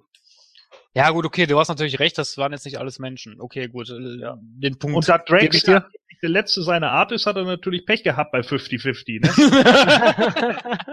Denn wenn die Hälfte von ihm weg ist, ist er trotzdem tot. das ist äh, blöd, ja. Das stimmt. Ja. Ja, gut, ich meine, das ist jetzt auch noch eine Kleinigkeit. Ne? Ich meine, es gibt bestimmt auch Leute, die sich darüber tierisch aufregen. Das mache ich jetzt nicht, aber ich fand es halt so ein bisschen so, ja, okay, gut. Aber hätte ich eigentlich schöner gefunden, wenn wenigstens einer da noch mit übrig geblieben wäre. Ja. Meinetwegen Hope oder Pim ist ja wurscht. Ja, ich wusste, ich wusste von vornherein, dass das kommt. So, das war mir vollkommen klar, dass das genau darauf hinauslaufen wird. Und als dann die drei oben auf dem Dach standen, mit ihm wo, da reinzuschießen, da habe ich mir schon gedacht, so, und jetzt kommt er nicht wieder zurück. Und genau das war's. Ich wusste nicht genau, wie es ablaufen würde, aber es war mir vollkommen klar, dass die irgendwann auftauchen und dann sehen sie, scheiße, hier, hat, hier ist gerade irgendwas ganz dumm in die Kacke ge geritten worden. Und da hatte ich mir schon gedacht, dass Hank und Janet beide sterben werden. Ich ging eigentlich eher davon aus, dass sie so gerade, weiß ich nicht, weißt du, so als Familie am Tisch sitzen, beim Abendessen endlich alle zusammen vereint und dann in dem Moment lösen sich die beiden auf und äh, äh, hier Hope und und Ant-Man, wie auch immer, äh, Scott, äh, gucken sich dann an und denken, äh, was ist denn jetzt hier passiert? Ja, Also, richtig, genau. Das habe ich nämlich auch, das habe ich Ja. nämlich auch gedacht. Also mir war klar, dass wenn Janet zurückkommt, sie wird sich auflösen. Das war, das Ja. war mir auch von vornherein klar, aber ich dachte halt auch nicht, dass sich alle auflösen, außer jetzt halt äh, äh, Ant-Man, ne? ja, wie auch immer, ne? Also, wie gesagt, natürlich, klar kann man dann wieder äh, sagen, ja, okay, so gesehen, also beziehungsweise äh, meinetwegen auch auch äh, wahrscheinlichkeitsrechnerisch gesehen ist es unwahrscheinlich, dass da drei äh, von denen sterben, aber es kann trotz alledem passieren. Ne? Es ist ja nicht so, dass es nicht passieren kann. Er sagt ja, es ist im, im Endeffekt ja auch willkürlich. Er will es ja auch so. Ja. Das ist ja, was Thanos eigentlich auch ausmacht. Genau. Egal ob reich, ähm, Dumm. Äh, was mich mal interessieren würde, ist, ähm, wo wir gerade bei Marvel sind. Es kommt ja jetzt der Venom-Film. In welche Richtung kann man das einordnen? Das hat nichts, überhaupt nichts mit, mit MCU zu tun, oder? Richtig. Nein. Es wird ein eigenes Filmuniversum. Ja, sie versuchen natürlich auf den äh, auf dem Kram mitzuschwimmen, aber es gibt ja schon genügend Fans, die jetzt auch gesagt haben, ja, äh, nö, also wir wir äh, wir boykottieren solche Filme ab jetzt und hast nicht gesehen. So. es ist halt immer so, dass sie jetzt wahrscheinlich Bezug auf Spider-Man irgendwie nehmen wollen, nehmen werden wollen, versuchen, aber sie dürfen ja dann auch nicht direkte Referenzen zu den Filmen bringen und das ist dann halt immer so eine Sache, ne? Das, ja, weiß ich nicht. Dabei wäre Venom vs. Spider-Man ja ganz nett oder Carnage oder wer auch immer. Ja, wobei sie es ja theoretisch dürften. Also es gibt ja diesen Deal zwischen Disney und äh, Sony. Nee, dürfen sie nicht. Der Deal ist ja nur, dass das Disney bezahlt hat für Spider-Man. So einfach ist es. Die zahlen dafür und dann äh, dafür hält Sony die Schnauze. Ich meine, die Trailer sehen nicht schlecht aus. Ja, guck ihn dir doch an. Guck ihn dir an. So, also ich meine, du musst, musst, musst du selber entscheiden, ob du dir den angucken willst oder nicht. Vielleicht ist es ja auch ein ganz spaßiger Film. Mag ja auch alles sein. Der dann wahrscheinlich auch so ein bisschen an der Marvel-Formel irgendwie mitarbeiten wird. So, nur eben plötzlich versucht dann halt düsterer zu sein. Und das ist halt die Frage, ob das dann im letzten Endes aufgeht. Es ist, ich weiß auch nicht, ob das dann immer so, äh, so passend ist für Venom dann wieder mit den Gags, die dann eingestreut werden. Aber okay. Ne, für mich ist es halt die große Gefahr, dass es wieder so aufgesetzt wird, so wie gewollt und nicht gekonnt. Und das ist halt dann immer Kacke. Aber ich meine, wenn sie Leute da dran sitzen haben, die eine Ahnung davon haben, Plan davon haben und nicht immer irgendwelche Arschlöcher, die irgendwo in der Chefetage sitzen und dann sagen, nee, also das geht nicht und das geht nicht und das schneiden wir weg, ja, dann wird's meistens ein Kackfilm. Also er hat mit dem MCU gar nichts zu tun. Soweit wissen wir schon mal. Ja. Und äh, also gagtechnisch, glaube ich, wird er nicht mit den anderen Filmen kompatibel sein. Gag-technisch. da wird auch nicht sehr viel Gag sein, ja. Ist ja eher düster. Naja, also was ich jetzt so im, in den Trailern gesehen habe, sind ja schon immer mal wieder diese Witzchen mit eingespielt. Ja, gut. So ein bisschen, ja. Äh, Entschuldigung, ich habe einen Symbionten. Ja, okay. Mhm. Ja, ja, kann man mal machen, kann man auch mal lassen, ne? Also ja, das das ist das ist das, was ich meine, ne? Wirkt es hinterher wie gewollt und nicht gekonnt, so, ne? Sind wir Ja. jetzt äh, sind wir plötzlich der Meinung, so wir machen jetzt diese Witze all aller Tor äh, und merken dann irgendwann Scheiße, dafür ist unser Charakter viel zu düster, Äh, ne? Und dann dann schwuppdiwupp bist du nämlich im George Clooney Batman. ja, ja, das stimmt. ich, ich weiß, ich stoche da ungern in alten Wunden rum, Christoph, aber du weißt, was ich meine. Ja, ja, klar, natürlich. So. Und das ist immer so, ne, was hatte Clu, was, was hatte er da gesagt? Warum kriege ich immer nur die verrückten Frauen ab oder was? Ne? Wo ich dann Ja, so ja. Alter, das ist nicht Batman. Hm. So. Ja, Ja, aber die wissen halt nicht, in welche Richtung sie gehen. Also äh, man kann nicht in einer Richtung bleiben, sondern man muss halt immer irgendwie alle Genres abdecken. So kommt Ja. das.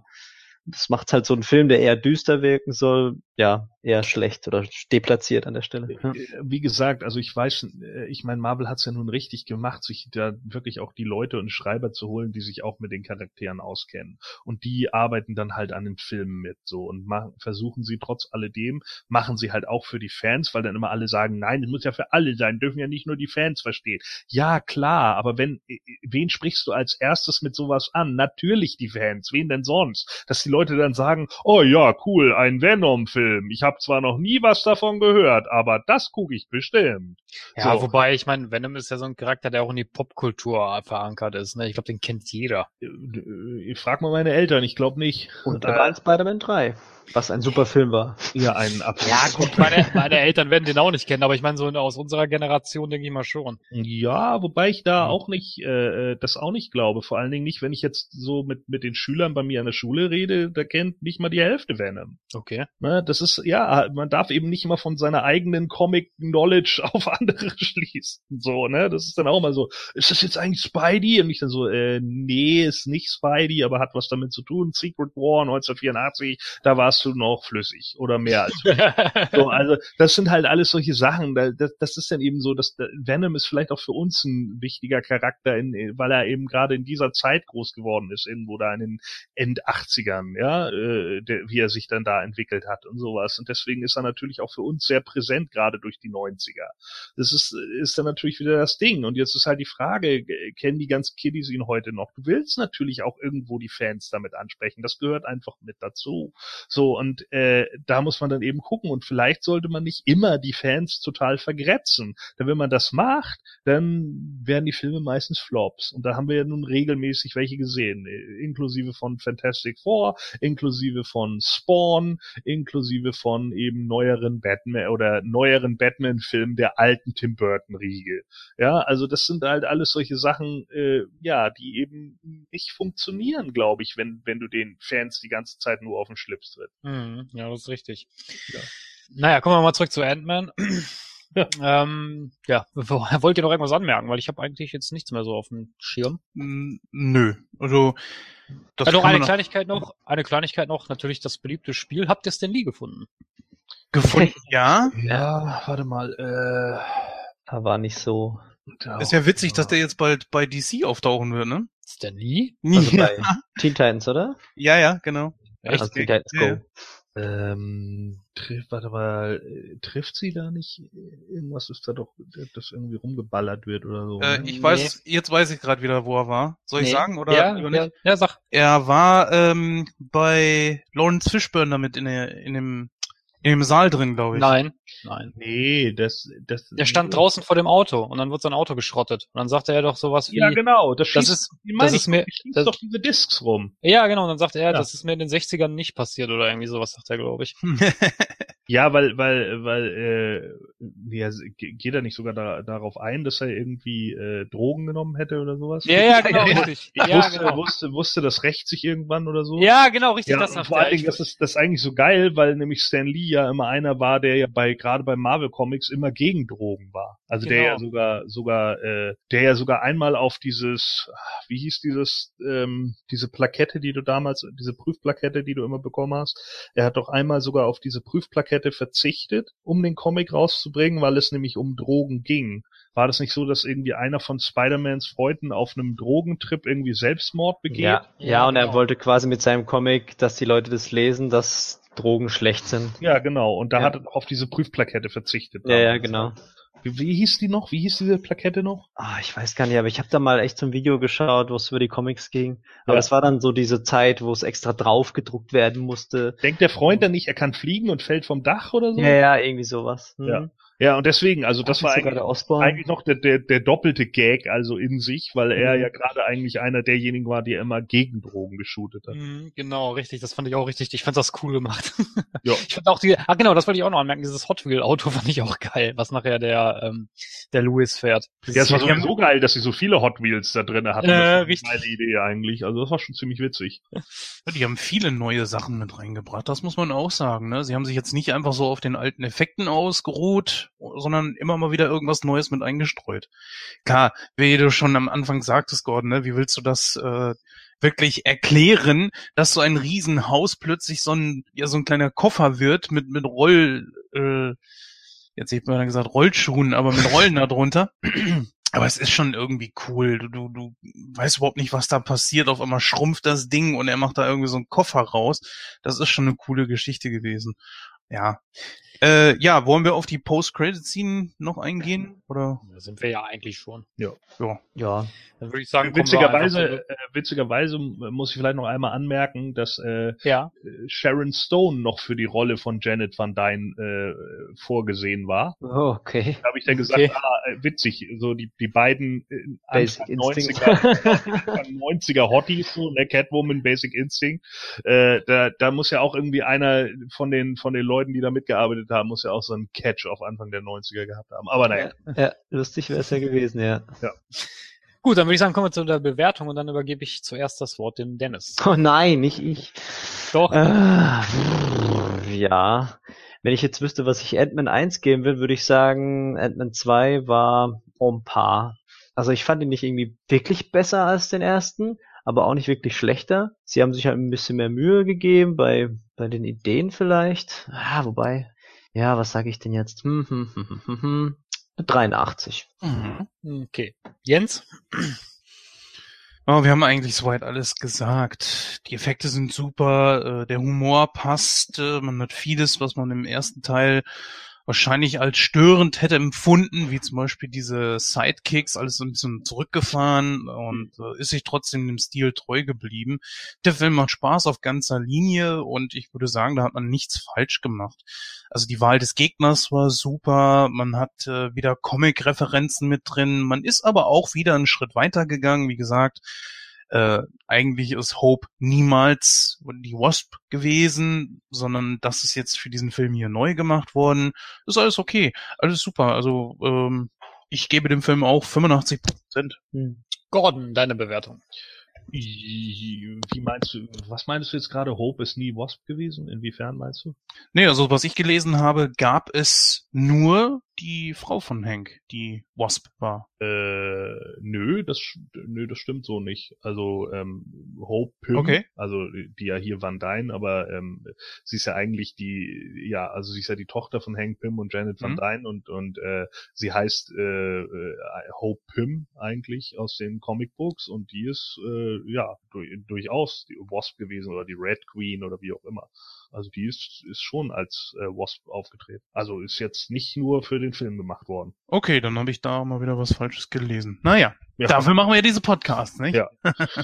Nee, nee, also ähm, vielleicht nicht unter dem Namen Hope Van Dyne, wie gesagt, eben als Hope Pym, aber ähm, die ist äh, durchaus auch in Comics und auch im Cartoon äh, schon schon äh, die Wasp gewesen. Ja, wie auch immer, ähm, ja, äh, Ant-Man and the Wasp, ähm, wie gesagt, ich habe es vorhin schon gesagt, es ist für mich immer so das Comic Relief äh, der der Marvel Comics natürlich äh, oder der Ma der MCU. Äh, natürlich weiß ich, dass auch viele andere auf auf Humor abfahren etc. Aber ich finde gerade bei dem hier ist es immer noch so ein bisschen mehr, es ist immer noch ein bisschen mehr Slapstick, es ist immer noch ein bisschen mehr, finde ich sogar kindlicher gehalten. Also bei dem Film hier würde ich sogar fast sagen, dass man den ab sechs freigeben kann. Äh, da, da sehe ich wenig Bedrohungssequenzen, die, die irgendwie wirklich schlimm auf einen Sechsjährigen einwirken könnten. Also äh, vielleicht manchmal so ein, zwei Auftritte von Ghost, aber der Rest, der geht ja relativ locker runter. So ähm, deswegen, also das sind so, finde ich immer so die die äh, Spaß für die ganze Familie Filme so und das passt dann eigentlich auch. Also ich glaube, wenn ich jetzt ein Kind hätte, wären das so mit die ersten, die ich ihm zeigen würde, im Gegensatz zu einigen anderen. Ähm, ja, äh, trotz alledem, äh, wie gesagt, nimmt sich eben nicht so mega wichtig, äh, hat keinen aufgeblähten Bad Guy, ist eine lockere, lustige Geschichte, die einfach im Marvel Cinematic Universe stattfindet. Klar, sie hat nicht mega viel Einfluss auf den Infinity War oder auf die anderen Sachen bisher, muss aber auch nicht immer so sein, hatte Black Panther in erster Linie auch erstmal nicht. Äh, die ganze Geschichte da um den Killmonger und so, die, die, ob die nun war oder nicht, ist eigentlich auch irrelevant. Das war eher dafür da, Black Panther einzuführen. Von daher ähm, passt das schon und das Ende, wie gesagt, hatte ich vora schon vorausgesehen. Genau wie ich es vorausgesehen hatte. So, und äh, ja, passt also für mich vollkommen. Ähm, ein lockerer Film, aber jetzt auch nichts, was ich irgendwie übermäßig sehe. Deswegen sage ich mal 78 Prozent.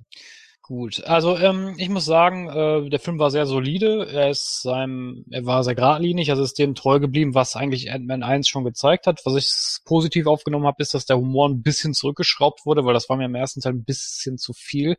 Ähm, was ich ganz gut fand in dem Film, du hast hier eigentlich gar keinen richtigen Bad Guy. Also Ghost ist nicht von Grund auf böse und äh, der Forster ist auch nicht von Grund auf böse. Oder er ist überhaupt nicht böse.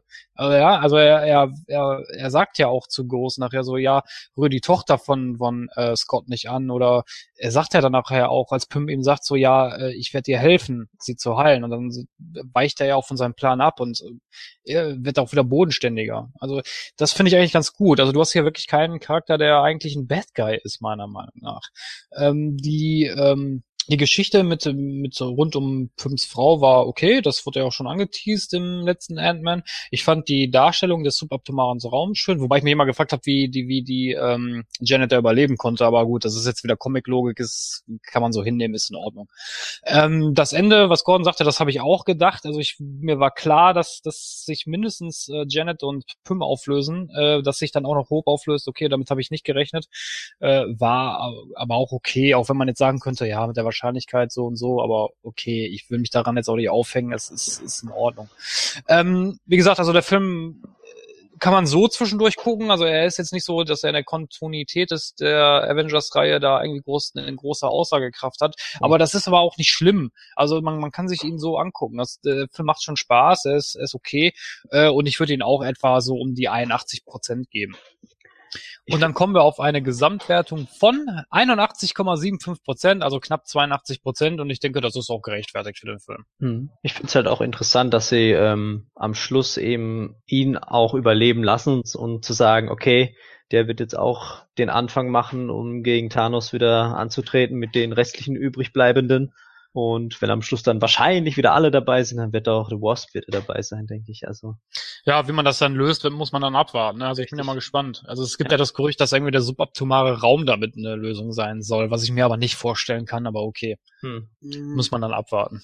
Könnte sein. Also ich frage mich auch natürlich, wie er da jetzt wieder raus äh, zurückkommen wird. Mhm. Ob Captain Marvel da irgendwie eine Rolle spielen wird. Ähm, du hattest da ja auch noch ein Gerücht gehört, ne? Wolltest du das Na- noch anbringen? Na, oder? nein, das war kein Gerücht, das war eine Spinnerei von Ach einem so. Kollegen, von dem Kollegen, mit dem ich im Kino war, weil er meinte irgendwie zu mir, ja, äh, es kann ja sein, dass äh, Ghost irgendwas mit Captain Marvel zu tun hat, damit man sie dann halt wieder reinbringen kann. Mhm.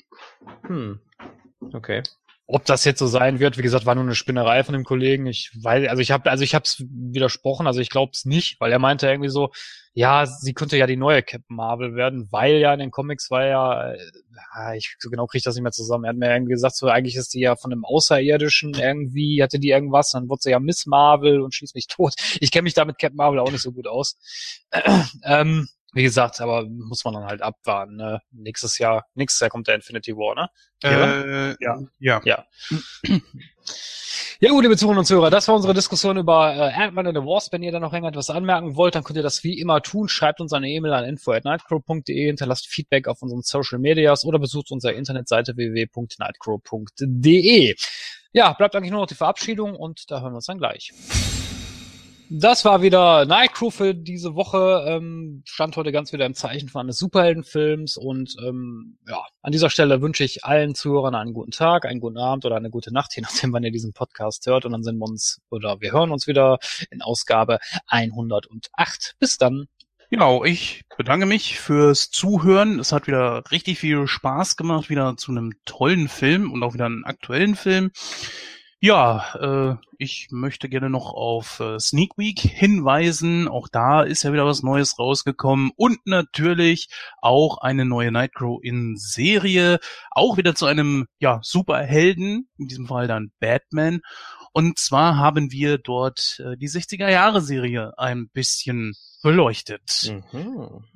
Ja, auf jeden Fall mal reinhören. Ja, macht's gut und bis dann. Wir hören uns dann in Ausgabe Nummer 108. Mein Gott, das geht auch so schnell im Moment. Also ist echt, ich komme da echt mit den mit den Zahlen durcheinander. Aber naja, Mehr Filme als äh, Podcasts, die man machen kann. ja, bis demnächst. Ja, ich sag auch mal, äh, es war wieder lustig, wieder Superhelden-Thema, klar, da werden jetzt noch ein paar weitere wieder aus dem DC-Universum kommen, noch dieses Jahr und ja, auf jeden Fall bis zum nächsten Mal. Adios. Tschüss, bis dann. Und hier ist jetzt Ant-Man. Den hast du beim Let bei der letzten Diskussion schon gebracht. Ja, Habe ich da nicht gesagt, Howard the Duck ist Ant-Man? How the Duck is in. Kann auch sein. Aber ja, gut, das kann auch. Ich weiß es nicht. Wie auch immer. Antonio! Banderas. Nein. Und, und Jens, out!